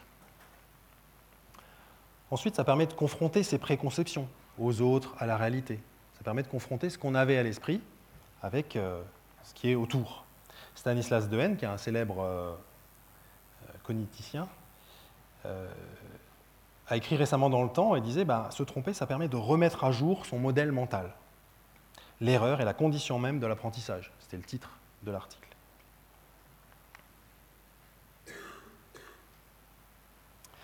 Il y a quelques années, avec une association que j'avais créée à Paris, euh, nous avons développé des spectacles de clowns de science. Et le clown, il est parfait pour transmettre la connaissance d'une part, mais surtout l'envie d'apprendre. Parce que le clown, il se trompe tout le temps, et il se trompe toujours de manière à ce que les, enfants qui sont en face comprennent qu'il se trompe, et comprennent avant lui, ou avant elle. Donc l'acteur ou l'actrice clown savent très bien ce qu'il en est, mais le personnage du clown, lui, fait, expérimente, se trompe, et se trompe toujours de manière à ce que les autres aient l'impression euh, qu'ils sont plus intelligents, puisqu'ils comprennent avant lui. Donc le clown est le seul euh, médiateur scientifique qui peut pousser son public, qui en sait moins que son public, mais qui peut le faire progresser.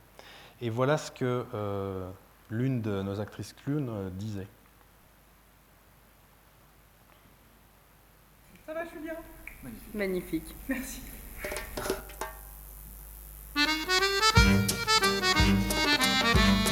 Après tout, s'il trouve mieux que le professeur, s'il trouve que j'explique mieux tout ça, peut-être que moi aussi un jour on pourra m'appeler professeur Renoncule et pas mademoiselle Renoncule, stagiaire en CDD, très clair.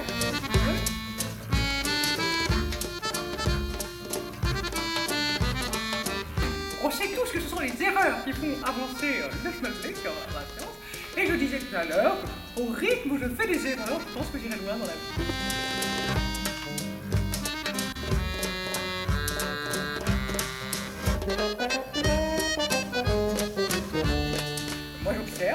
Je note.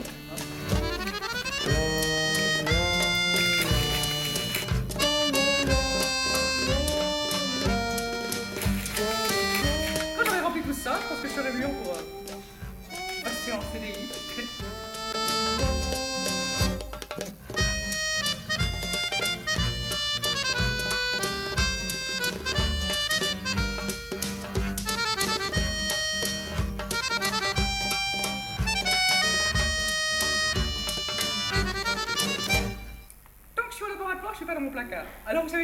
Moi, j'y suis très bien. Mademoiselle Reloncule se trompe tout le temps. Et ça fait beaucoup de bien au public de voir qu'elle se trompe, qu'elle se corrige, qu'elle progresse et qu'elle apprend de ses erreurs. Je l'ai dit tout à l'heure, on a besoin de se tromper pour apprendre. Est-ce que je ne devrais pas prendre un micro à main plutôt? Non? Ça va bien comme ça? On a besoin de se tromper pour apprendre, mais si on se trompe, euh, on n'apprend pas forcément. On peut rester coincé dans ses erreurs. Euh, et donc, pour pouvoir en sortir, eh il est nécessaire d'être accompagné. Tout seul, on peut rester coincé, et c'est le cas du snowboard. Si vous n'apprenez pas un cours de snowboard, il y a très peu de chances pour que vous arriviez seul à faire du snowboard. Donc, tout ce qu'on dit là, ça ne remet pas du tout en cause le, rôle de l'enseignant, bien au contraire. Euh, par contre, pour sortir de ces erreurs, c'est plus facile, plus ou moins facile, selon le mode d'enseignement, selon le modèle d'apprentissage qui inspire la pratique pédagogique. Et donc, comprendre comment on apprend, ça, peut permettre de comprendre mieux pourquoi on se trompe.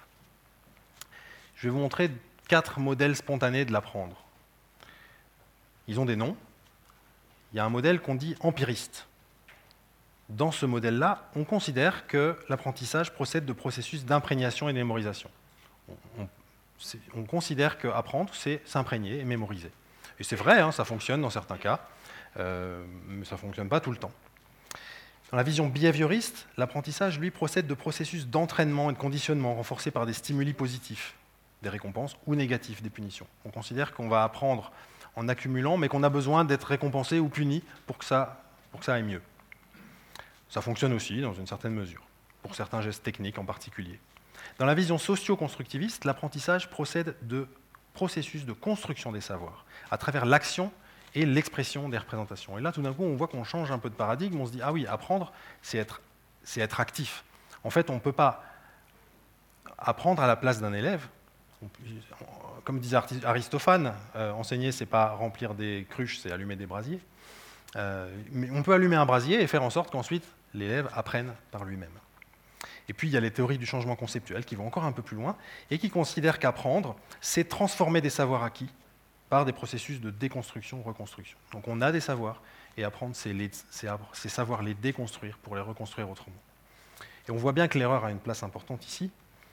Euh, quelles sont les pédagogies qui sont associées à ces différents modèles? Bah, Si vous avez une vision empiriste de l'apprentissage, vous allez pratiquer une pédagogie frontale.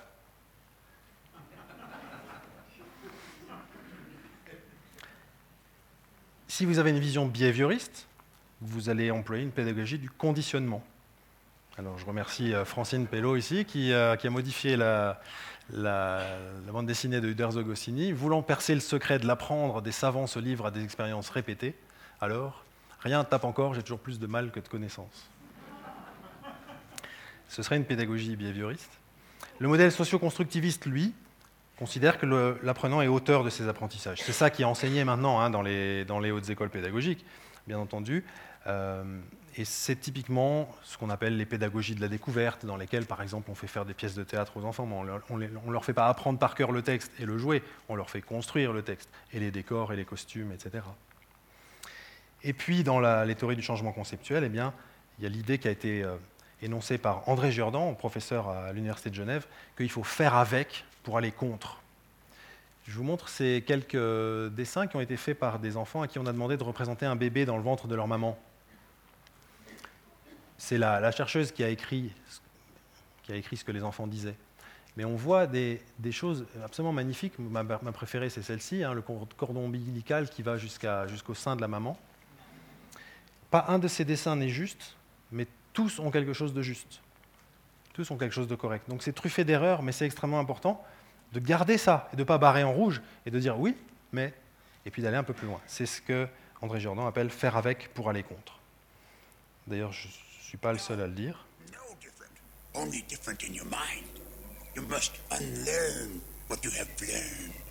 Même Yoda. No different, only different in your mind. You must unlearn what you have learned. No. Voilà, on a compris. You must unlearn what you have learned.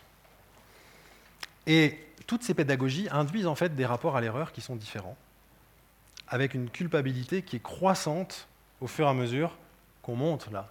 Dans une pédagogie frontale, eh bien, ce qu'on vous demande, c'est de régurgiter. Et si vous ne savez pas le faire, ben, c'est mal. Hein, vous êtes en tort. Donc il y a, ici, il y a des fautes. Mais par contre, dans les théories, euh, dans les pédagogies constructivistes ou du changement conceptuel, on vous fait vous tromper pour vous aider à apprendre, pour justement déconstruire. Donc la place de l'erreur est extrêmement importante et surtout la manière dont elle est vécue est très très différente selon les pédagogies qui sont employées. Alors là, euh, j'aimerais vous demander de nouveau votre euh, concours, mais vous n'avez pas forcément besoin de votre téléphone ce coup-ci. Je vais juste vous présenter un texte et je vais vous demander de compter le nombre de F, le nombre de fois que vous voyez la lettre F. Je ne vais pas le présenter longtemps, il est en anglais, donc soyez attentifs. Vous êtes prêts?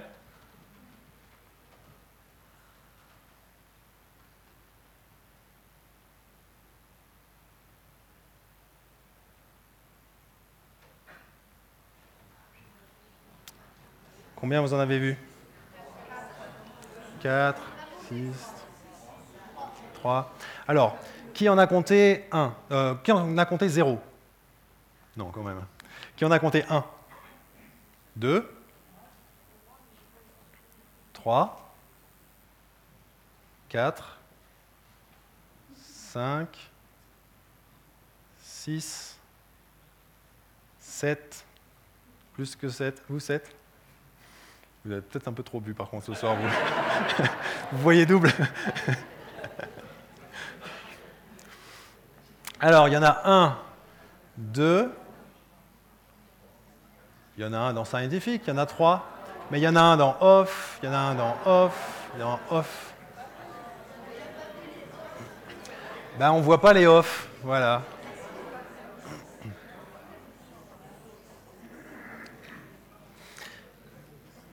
Alors, vous voyez que se tromper, ce n'est pas forcément qu'une question de connaissance. Tout le monde sait reconnaître un F, tout le monde sait compter jusqu'à 6, mais pour autant, ce n'est pas forcément facile de compter 6F dans ce texte. Euh, l'inattention peut conduire à l'erreur. En l'occurrence, c'est une inattention qui est toute euh, simple à comprendre. Vous comptez les F et vous regardez les mots importants. Les off, euh, on, les, passe. Hein. Après, lequel de ces cubes est le plus grand? Qui pense que c'est le, le, le 1 Le 2 Le 3 voilà, et qui pensent qu'ils euh, ont tous la même taille? Oui, c'est le cas. Ils ont tous la même taille, simplement ils sont représentés. Ah, j'ai rien pour vous le montrer là, mais euh, on peut le mesurer. Ils ont tous la même taille, ils sont représentés en perspective et ils donnent l'impression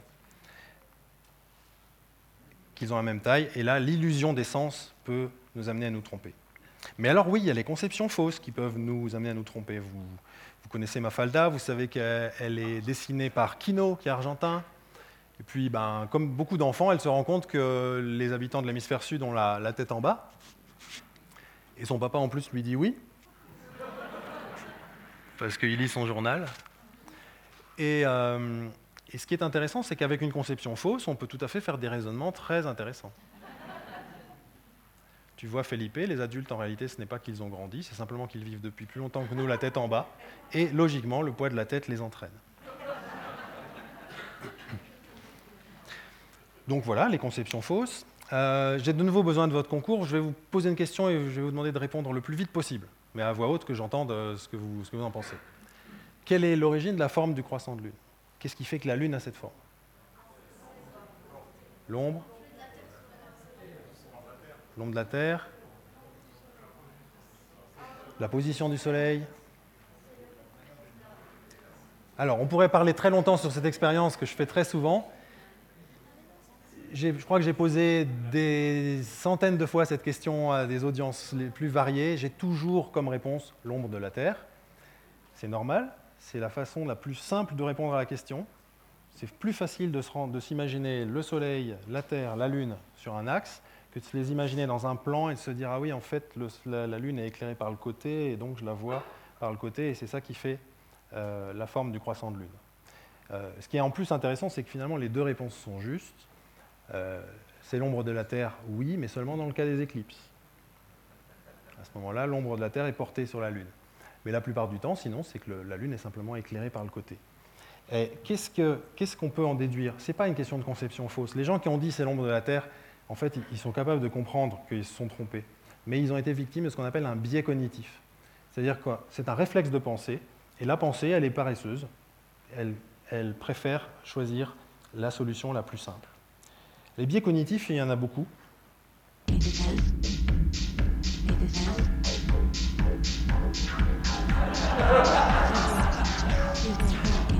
Qui avait vu l'épaule au début? Personne, hein euh, par contre, les, biais cognitifs, ça peut se corriger. Vous pouvez essayer d'inhiber, si vous avez envie. Hein. Si vous n'avez pas envie d'inhiber, vous n'êtes pas obligé. Et vous pouvez essayer de voir l'épaule dès le départ.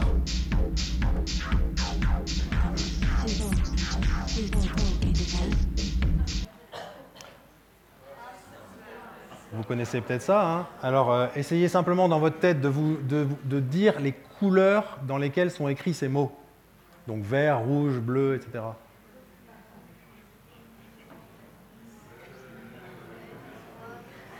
Voilà, c'est horrible, hein on s'embrouille. Et ça, c'est un biais cognitif. C'est un, type de biais cognitif qu'on appelle un biais de contexte. Si c'était écrit en chinois, vous n'auriez aucun problème à donner les, parce que vous ne parlez pas chinois. Mais là, c'est plus difficile. J'ai pris un jour cette photo. Ah, ma fille, euh, voilà, vous devriez voir sa tête. Parce qu'elle parce qu'elle est de nouveau actrice de, la, de, la, diapositive.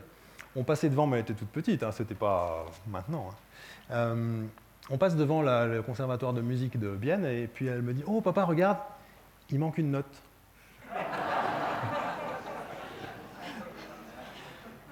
Ça aurait été la Migros, elle m'aurait pas dit il manque une note, elle m'aurait dit il manque une lettre, bien sûr, ou la bibliothèque. Mais il manque une note, bah, c'est un biais de contexte. Et notre cerveau, il fait ça très naturellement. Il n'y a pas de problème, c'est pas qu'elle est bête, c'est que euh, notre cerveau, il, suit cette voie la plus, rapide. Et il y a une autre chose que je voudrais vous montrer, parce que ça c'est assez fort, c'est assez puissant, c'est ce qu'on appelle l'impuissance apprise. Et on peut se tromper, dans certains cas, parce qu'en fait on pense qu'on n'est pas capable de faire autrement que de se tromper. Et cette euh, vidéo va vous, le, va vous le montrer, courte vidéo. This is not activity, and just this is this is not to tax you. These are easy things. This is just to kind of get you feeling what we're going to go over. So everybody, if you would take out a, a short piece of paper.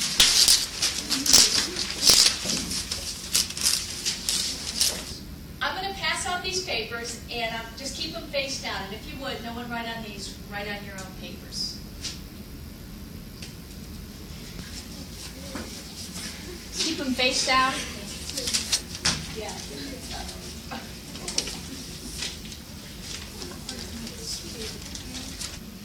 Everybody have one? If you would, just do them one at a time, and I will tell you when to do them. Everybody, turn it over. Just do your own work. And this isn't meant to be hard.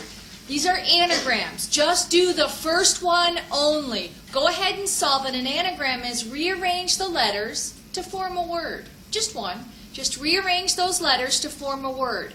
When you're done, I need to see your hand raised. Okay, keep going. We'll wait. Keep your hands up, please.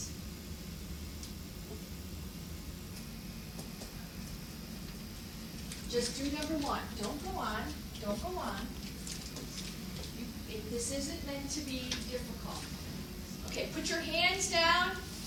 Let's just go to number two. Don't even worry about number one. Go to number two. Solve that one. Again, when you're done, I want to see your hands up. Everybody's hands down. We're going to go ahead and do number three. For number three, rearrange the letters, and as soon as you do, go ahead and put your hand up.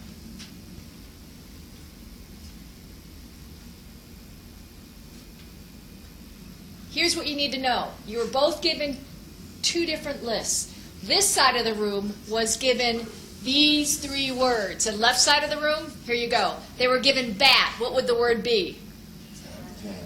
The second one, they were given lemon. Brian, the word? Melon. Melon. They were easy. The trick here was both of you were given the third word, which was the same. The third word was cinerama, which was American. Your first two words on this side of my classroom were not solvable. They were impossible tasks. I'm sorry, I'm sorry. I know, but here's what we did this for. I was able to induce something called learned helplessness in the left side of the room very easily within about five minutes. I want you to think about what happened to you, this left side of the room, when you saw the right side of the room raising their hands because they already had the task done. What happened to you during that time? Jory. Felt stupid. You felt stupid? Okay. I felt rushed. Felt rushed? Joelle? I was even more confused. You were even more confused because they all got it and you were still struggling. Chelsea? Frustrated. Frustrated. What happened by the time you got to the third word? Because I'm here to tell you, this side of the room is not significantly more intelligent than this side of the room. That was a random assignment. So, what happened to show the differences? Why did you have more of a difficult time with the third word, which was the, which was the exact same word? Brian? My confidence was shot. What you experienced was a term called learned helplessness. How many have heard of the term before? Let me see your hands.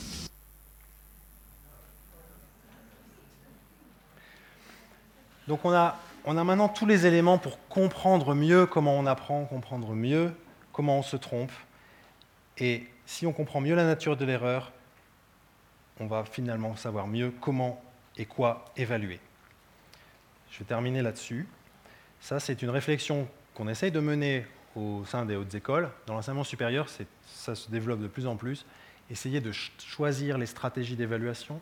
On parle d'alignement pédagogique. On dit aux profs, alignez, mettez en cohérence vos objectifs pédagogiques, la manière dont vous enseignez et la manière dont vous évaluez.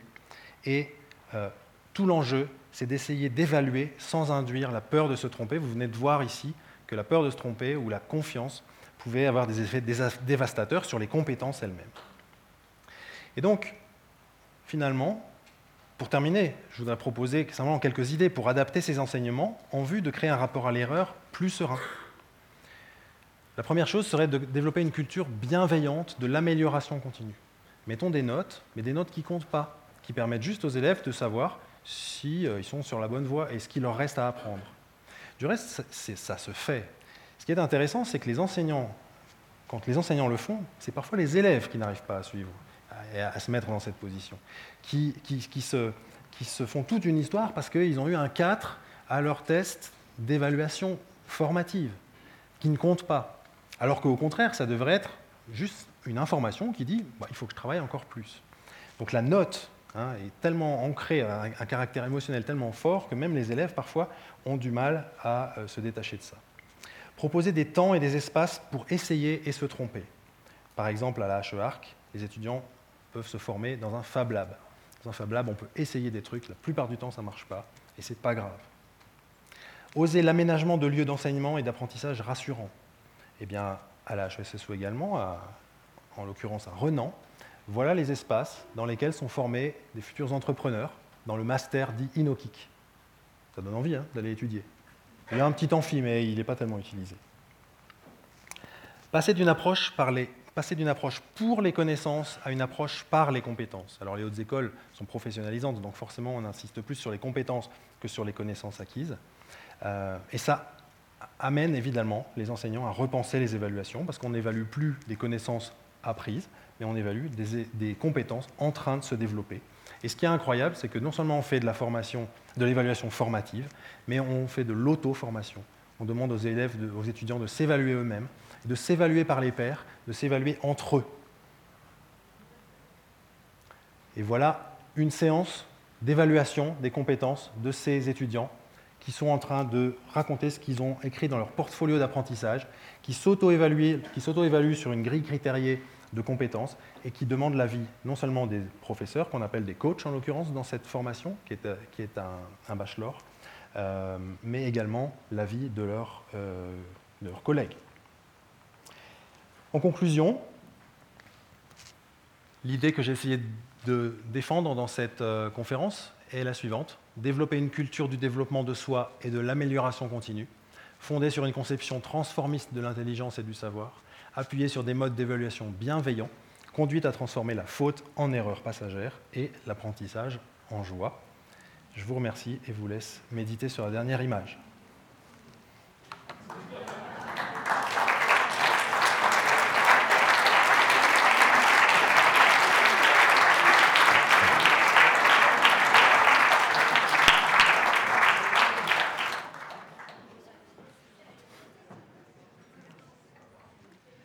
Merci beaucoup, Richard Emmanuel. Euh, J'aime beaucoup le il est là, très pragmatique. C'est juste, hein Absolument, absolument. C'est une question de, de lecture des choses.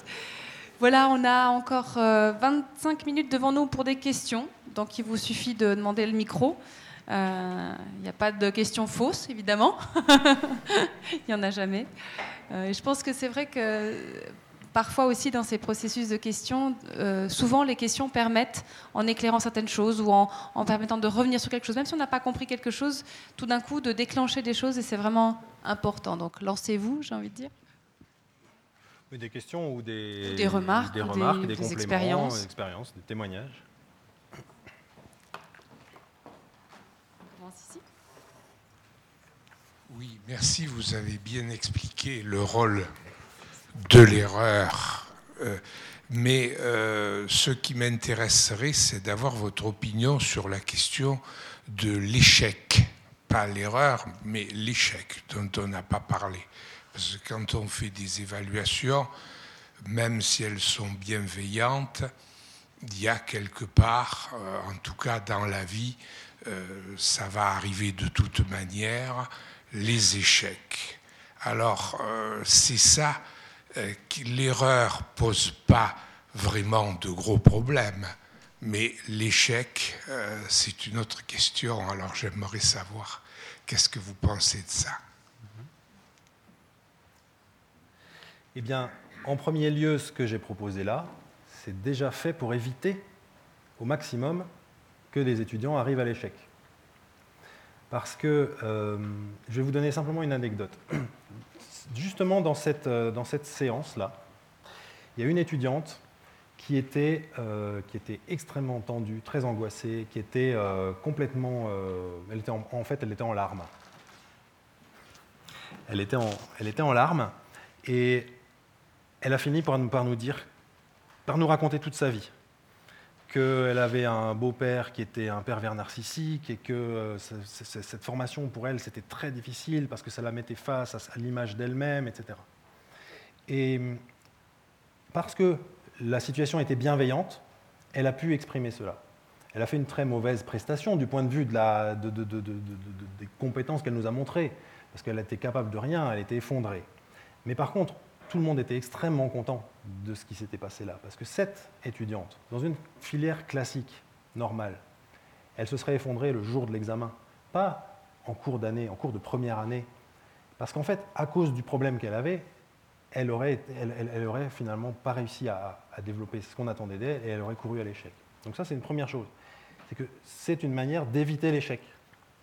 Et l'autre, euh, idée est que, euh, de même que pour l'erreur, il faut permettre aux gens qui sont en échec de rebondir. Donc là aussi, c'est des dispositifs qui doivent être imaginés pour que quelqu'un qui est en échec ne se retrouve pas au banc de la société ou finalement ne puisse pas, ne soit complètement coincé et ne puisse pas euh, aller plus loin. Et ça sera plus simple comme ça. Donc, il faut également penser cela. Et justement, je parlais des États-Unis. Euh, Une société qui fait faillite aux États-Unis, bah, ça ne vous empêche pas d'en créer une autre. Euh, et ça ne vous empêche pas de retrouver des investisseurs qui vous font confiance. Donc, la culture de la confiance, elle est valable, à mon avis, autant pour euh, l'échec que pour l'erreur. Euh, Pardon. Par contre, je, veux quand même aussi dire que c'est pas parce qu'on a des évaluations bienveillantes qu'on fait réussir tous les étudiants. Bien entendu, il y en a qui échouent. Et simplement, s'ils échouent, ils savent vraiment pourquoi. Et, on leur donne les moyens de, recommencer ou de se réorienter.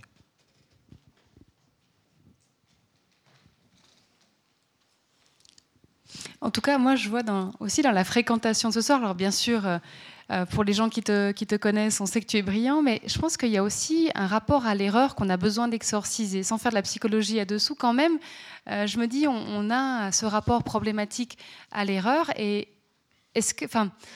comment on se l'explique dans le fond? Tu, as montré un petit peu les, les- les aspects, mais comment on se l'explique? Est-ce que c'est, enfin, J'ai essayé de montrer que c'était lié à notre rapport, euh, d'une part, à notre rapport au savoir, à notre mais d'où est-ce qu'il vient ce rapport au savoir? Il est, il est historique et culturel. Ça, c'est Ju- justement, par exemple, quand on regarde les Chinois, on voit que c'est des gens qui, depuis plusieurs décennies, essayent de copier l'Occident. Alors, ils commencent à, être capables de nous dépasser, hein, euh, sans, trop, de difficultés. Mais c'est des gens qui essayent de bien faire, de se conformer, de rentrer dans un moule. Donc, ils ont très peur de l'erreur. Maintenant, ils commencent à être notés, ils commencent à avoir des points de citoyenneté. Donc, il y a vraiment, enfin, du point de vue du gouvernement chinois, il y a besoin de contrôler cette population immense d'un milliard d'habitants. Donc eux, ils ont ça. Nous, on a probablement plus euh, cet héritage de la philosophie des Lumières, ces images des génies, euh, d'une connaissance qu'on devrait, qu'on devrait connaître parce qu'on est allé à l'école, parce que c'est de la culture générale. Et euh, on a également cette vision de, de, l'intelligence qui est, qui est un peu vue comme un capital. Et je, pense que ça a plusieurs origines euh, socioculturelles euh, différentes. Et puis nos modèles d'apprentissage. Là, je veux dire, plus on va comprendre que apprendre, c'est se transformer en faisant des erreurs, parce que c'est parce que c'est normal d'en faire, et plus ce sera facile de, se- de dé- dédramatiser l'erreur.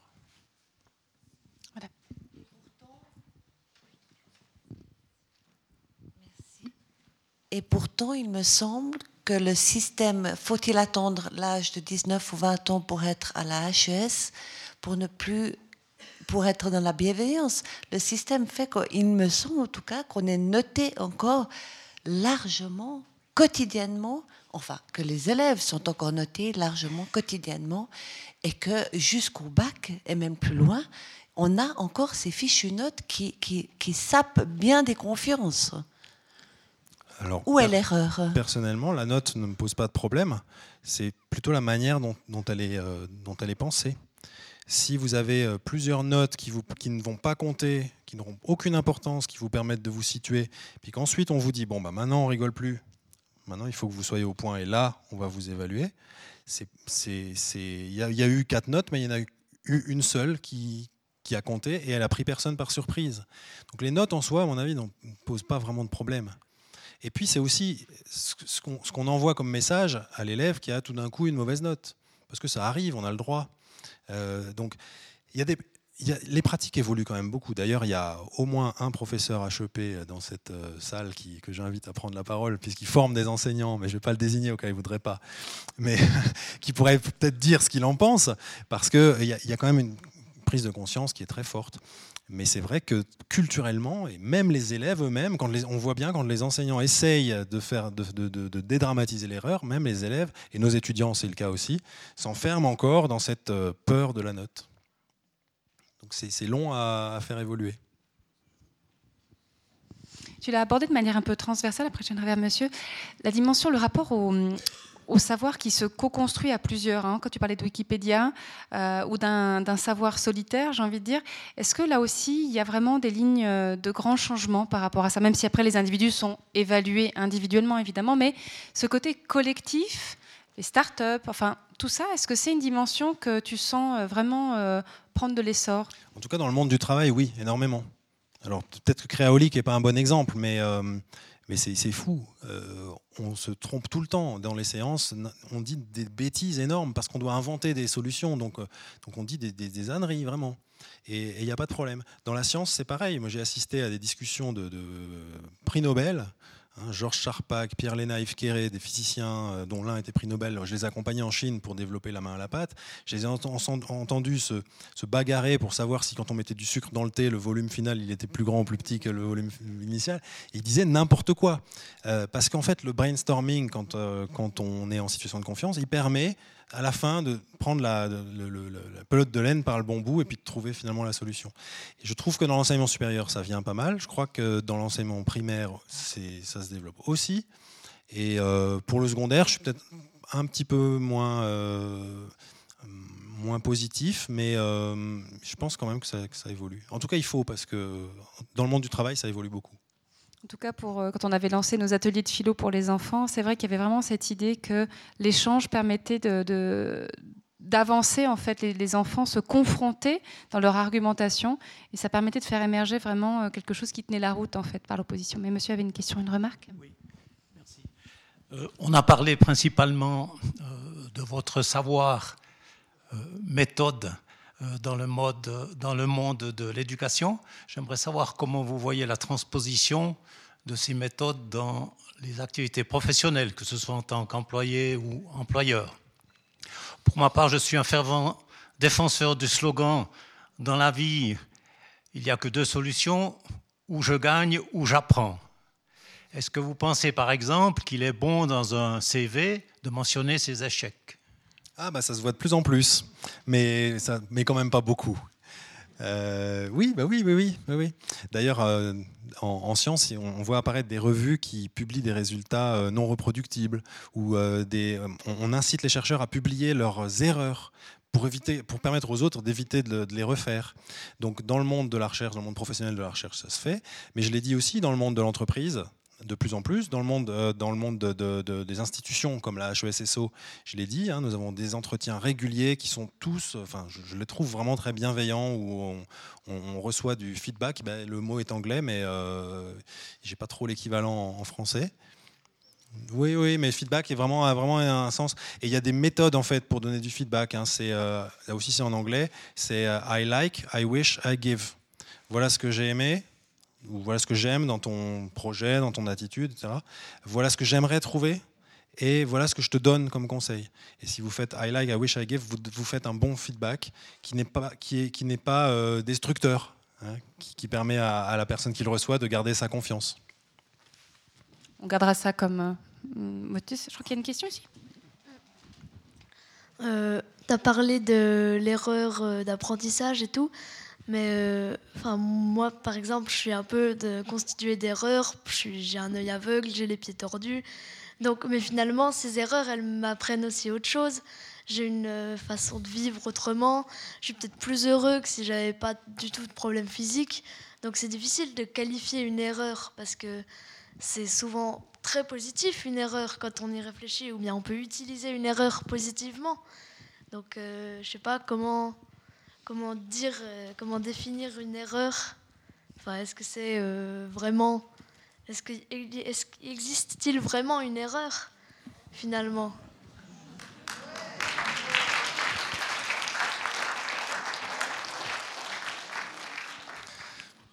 C'était pas une question, hein. je vais rien dire à ça, ça serait, ça je dirais des bêtises si je rajoutais. Mais tu m'as juste donné un exemple de plus au fait que réhabiliter l'erreur, ça a du sens parce que d'une erreur, enfin ton témoignage nous dit que d'une erreur, avec des guillemets, hein, eh ben on peut faire quelque chose de beau qui existerait peut-être même pas s'il n'y avait pas eu cette euh, erreur initiale.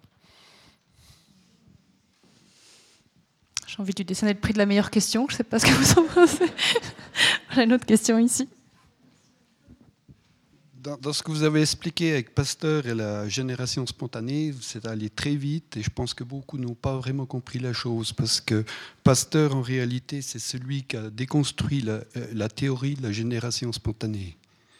Euh, il a dû se battre pendant un certain temps contre l'académie parce que tout le monde à cette époque-là pensait à la théorie la génération spontanée était une réalité. En réalité, c'était faux et c'est Pasteur qui l'a démontré euh, en 1870 ou quelque chose comme ça. Oui, c'est passé vite. Oui, c'est c'est passé Je n'ai pas dit le contraire. En tout cas, j'ai pas voulu dire le contraire. Vous avez associé euh, Pasteur et la génération spontanée. Donc lui, il n'a pas Bien créé sûr. la génération spontanée, il a, il a détruit la génération spontanée. Oui, si c'était de pas la clair, vous faites bien de le préciser. C'est bien évident. Et c'est pour ça que les travaux de Leduc, de Leduc n'ont pas eu d'écho, parce que Leduc nous disait que la vie était née à partir de ces euh, jardins chimiques qu'on voit apparaître là. Et Pasteur, justement, les travaux de Pasteur permettaient de dire que non, c'était pas possible, puisque la génération spontanée n'existait pas. A fortiori, elle pouvait, la vie ne, pourrait- ne pouvait pas naître de, euh, des jardins chimiques. C'est pour ça qu'en France, le Duc a eu peu de succès, mais dans le monde anglo-saxon, où Pasteur était moins entendu, euh, il en a eu plus. Merci pour cette précision. On a une autre question, une remarque ici? Je me demandais euh, depuis quand ça venait les, un peu ces, ces conceptions de, de nouvelles méthodes d'apprentissage? Parce que enfin, je m'intéresse un peu à Spinoza et puis il semblait y avoir entendu pas mal de ben, d'influences et puis euh, me- c'est quand même du XVIIe siècle. Alors je me dis est-ce que ça vient de est-ce qu'en fait on croit que c'est un peu nouveau parce que c'est un peu la mode ou est-ce que c'est assez vieux en somme? Oui, alors euh, les... je ne suis pas un spécialiste de l'histoire des sciences d'éducation, il y a une personne qui connaît beaucoup plus que moi ici, mais ce que je peux dire, c'est que d'une part, effectivement, les idées nouvelles, on les trouve chez les philosophes, euh, mais pas, même plus loin que Spinoza, hein, dans l'Antiquité, vous trouvez déjà tout, j'ai cité Aristophane, euh, s'il était vraiment appl- appliqué partout, il y a beaucoup de choses qui se feraient autrement, mais, euh, mais en pratique. Hein, parce qu'au au niveau des idées, tout a été dit. Et, les sciences d'éducation ne font que réinventer, et remettre au goût du jour et redire euh, régulièrement les mêmes choses. Mais en pratique, euh, en tout cas dans l'enseignement supérieur, ce qui, évolue, euh, c'est sous l'influence du Québec. Il y a une énorme influence des sciences d'éducation notamment de la pédagogie de l'enseignement supérieur, qui nous vient du Québec euh, et qui, euh, euh, irrigue toute la, pédagogie francophone. Et en Suisse, il y a pas mal de Québécois qui, ont apporté ces idées-là, mais ils sont actifs depuis bien plus longtemps que, nous. Je voudrais citer notamment Denis Berthiaume, à qui j'ai succédé, qui est un, brillant chercheur en, en sciences d'éducation, en pédagogie de l'enseignement supérieur, qui a, qui a vraiment construit les services de, de soutien à l'enseignement à l'Université de Lausanne, à la HESSO, qui malheureusement euh, a une maladie grave et incurable, euh, mais c'est l'occasion de lui rendre hommage.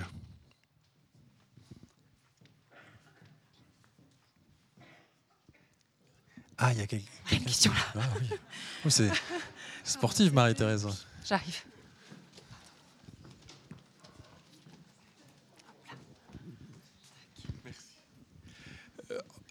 Réhabiliter l'erreur, est-ce que c'est pas un peu mettre des lunettes roses Parce que euh, on voit par exemple, il y a une avalanche à Grand Montana, il faut trouver un coupable. On voit euh, chaque fois qu'il y a une erreur un peu publique, il faut toujours trouver un coupable. Comment est-ce que c'est compatible avec ce que vous dites? Oui, bah c'est une chose que de devoir trouver un coupable. Ce que j'ai essayé de dire, c'est que euh, ce, qui est, ce qui est une erreur peut soudain être considéré comme euh, une faute, donc qui engage une culpabilité, lorsque la personne qui a commis l'erreur était en situation de responsabilité. Donc, euh, médecin, euh, contrôleur aérien, enseignant, etc. Avocat, même journaliste. Il y a beaucoup de métiers dont on attend que les personnes ne fassent pas d'erreurs parce qu'on leur fait confiance. Et si elles en font, leur, erreur, leur erreur peut rapidement être commuée en faute. Euh, ce qui est intéressant, c'est que dans, le, dans, les, dans les dernières décennies, la notion de culpabilité a beaucoup évolué. Euh, à l'époque où, euh, où les, les- cigarettiers savaient déjà qu'ils vendaient de la mort, on ne les accusait pas tant que ça parce qu'on disait mais finalement les fumeurs c'est eux qui décident de fumer. Maintenant, ce risque choisi, qui, auparavant était considéré comme, comme euh, plus, euh, comme, pass- comme passant mieux, comme étant mieux accepté, ce risque choisi commence à déclencher aussi des réactions d'accusation de, la part de ceux qui, permettent aux gens de vivre un risque choisi? Et euh, donc il y a une évolution dans, les mentalités qui fait qu'on cherche effectivement plus facilement maintenant les coupables euh, qu'auparavant. Mais je, je pense que c'est indépendant de, de notre rapport à l'erreur. Merci. On a une autre question ici. Merci. Je me demande s'il n'y a pas un autre facteur qui intervient dans l'attitude différente, par exemple des Chinois ou des Européens ou encore des Américains, c'est euh, le contexte social. On en est bientôt à- en Chine précisément à pouvoir détecter le mauvais comportement social de tout le monde à tout instant. Il n'est pas tellement pensable pour un étudiant dans un cadre pareil, qui est, semble-t-il, un cadre politique, social très ancien en Chine. Euh, il n'est pas très pensable de se comporter autrement que comme il est prévu qu'ils doivent le faire. Nous, en Europe, on a plus de latitude ici, probablement parce que le, ce qu'est un individu est bien plus ancré par chez nous, mais ne l'est pas non plus ancré de la même façon qu'aux États-Unis, d'autre part. Ça, c'est des contextes qui sont peut-être bien indépendants des processus d'apprentissage. Oui, c'est ce que j'ai essayé de, de proposer, c'est qu'il y avait des contextes culturels, en tout cas euh, enfin, socio-culturels, qui étaient très forts. Au Japon également, il y a des, normes euh, très très strictes. euh, Et pour revenir à la Chine, euh, les étudiants euh, ont des cartes et doivent badger quand ils rentrent dans leur dortoir. Et c'est des cartes magnétiques. Donc en fait, ils sont fichés en permanence. Et euh, dans la, à la Grande Muraille de Chine, euh, dans les toilettes, il y a des caméras euh, qui vous, euh, qui vous qui détectent les personnes qui utilisent trop de papier toilette. Mais c'est vrai, j'y suis allé, je l'ai vu. hein. Donc effectivement, là, ça devient difficile d'avoir un rapport, un rapport à l'erreur qui est, euh, qui est serein. cinq ou sept feuilles. Ce qui est juste? Est-ce qu'il y a encore une question? Moi, j'en aurais une petite encore pour vraiment comprendre en fait quand euh, tu as bien expliqué hein, comment, bah, voilà, du moment qu'on l'erreur permet de mieux comprendre pourquoi, enfin, ce qui est juste est juste, etc. Mais si tu devais vraiment décrire le mécanisme, le déclic finalement qu'il y a dans la tête de, de l'apprenant au moment où il, il peut considérer son erreur avec sérénité et puis essayer de la décrypter. Comment est-ce que tu pourrais décrire ce processus en fait de, prise de conscience? Je ne sais pas si c'est possible, hein, mais vraiment de, ce qui s'éclaire tout d'un coup, qui, fait qu'il en a presque plus appris en se trompant qu'en ne se trompant pas? Moi, je vois parfois des élèves qui reçoivent leur copie avec du rouge et qui regardent la note et puis c'est tout. Euh, et ça, c'est parce qu'ils ont un rapport à l'évaluation qui est euh, justement sommatif et qui, considère que la note, elle leur dit ce qu'ils sont. Et ça, va assez avec une, conception fixiste de l'intelligence. Euh, à l'inverse, qu'il faudrait, évidemment, chaque, élève devrait au contraire se plonger dans ce qui est rouge pour essayer de voir ce qui est faux. Et euh, quand, on, le fait, ça, mais ça demande un effort, évidemment, parce que ce n'est pas, pas facile de se plonger dans ces erreurs. Quand on le fait, eh bien, c'est là qu'on peut tout d'un coup ressentir une satisfaction de, progression. Euh, moi, c'est quelque chose que je vis, c'est assez rigolo, parce on se moque de moi dans ma famille, parce que quand j'ai le choix entre deux chemins, je prends systématiquement celui qui me semble le moins probable. Et euh, parce qu'en fait, j'aime aller voir pourquoi le, chemin est le mauvais chemin. Donc évidemment, on finit toujours par faire demi-tour. Et puis euh, on me dit mais pourquoi t'es passé là? Parce que ça avait l'air de pas être là. Et puis je dis bah oui justement, c'est comme ça. Maintenant je suis sûr. Je sais que c'est là-bas. Et c'est une satisfaction que d'avoir exploré ce, cette voie-là pour voir que non, c'était pas bon et qu'il fallait aller ailleurs. Quelles sont les, conditions du juste et de l'injuste? On est un peu perturbé quand même. une dernière question pour monsieur. Euh, moi, je suis assez d'accord. Tu as dit que faire des erreurs, c'est normal et c'est une chance. je suis complètement d'accord. Mais à l'école, on voit que c'est comme si moins tu faisais d'erreurs, plus tu es fort ou plus tu es intelligent. Et moi, je voulais te poser comme question est-ce qu'on peut apprendre sans faire d'erreurs? Bah, J'ai dit tout à l'heure qu'il me semblait que non. Que forcément, quand on apprend, on doit changer des choses dans sa tête, puis qu'à forcément un moment, ça, on, va, on, va, on va se heurter à, la réalité des choses. Mais on peut apprendre en en faisant le moins possible. Mais moi, à mon avis, c'est une chose, mais ce que a dit Sir Ken Robinson, c'est que si on a peur de se tromper, donc si on fait toujours tout juste, bah, on va être moins créatif. Je disais avec l'exemple du ski que si on tombe jamais, ça veut dire qu'on va jamais aller au, au bord de ses limites, puis que du coup, on va apprendre moins vite. Donc oui, je pense qu'on peut, sans, se tromper, sans faire d'erreur.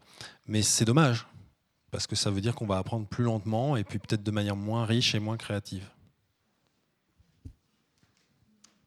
Très bien. Moi, j'ai encore une dernière chose, mais c'est plus une ouverture qu'une question. Mais tu as mentionné dans les différentes pédagogies qu'il y avait des pédagogies qui pouvaient être plus dans l'interdisciplinarité ou dans quelque chose qui croise, qui soit dans l'ouverture et qui soit aussi dans une capacité à croiser des approches. Est-ce que c'est une façon aussi de, de, si ce n'est de provoquer des erreurs, mais en tout cas de confronter des choses euh, pour une vision plus globale de, la réalité La réponse est dans la question, non? Je ne sais pas ce que vous en pensez. ah, J'avais envie d'avoir une confirmation. Très bien, on le gardera comme une ouverture. Merci, merci beaucoup Richard Emmanuel, merci beaucoup à, vous toutes et à, vous tous. Et puis, ben, je pense qu'il y a matière à réfléchir, euh, aussi bien pour euh, les gens qui sont à l'école, les gens qui forment, et puis bien sûr aussi dans nos propres parcours de vie. Merci beaucoup. Merci. Merci.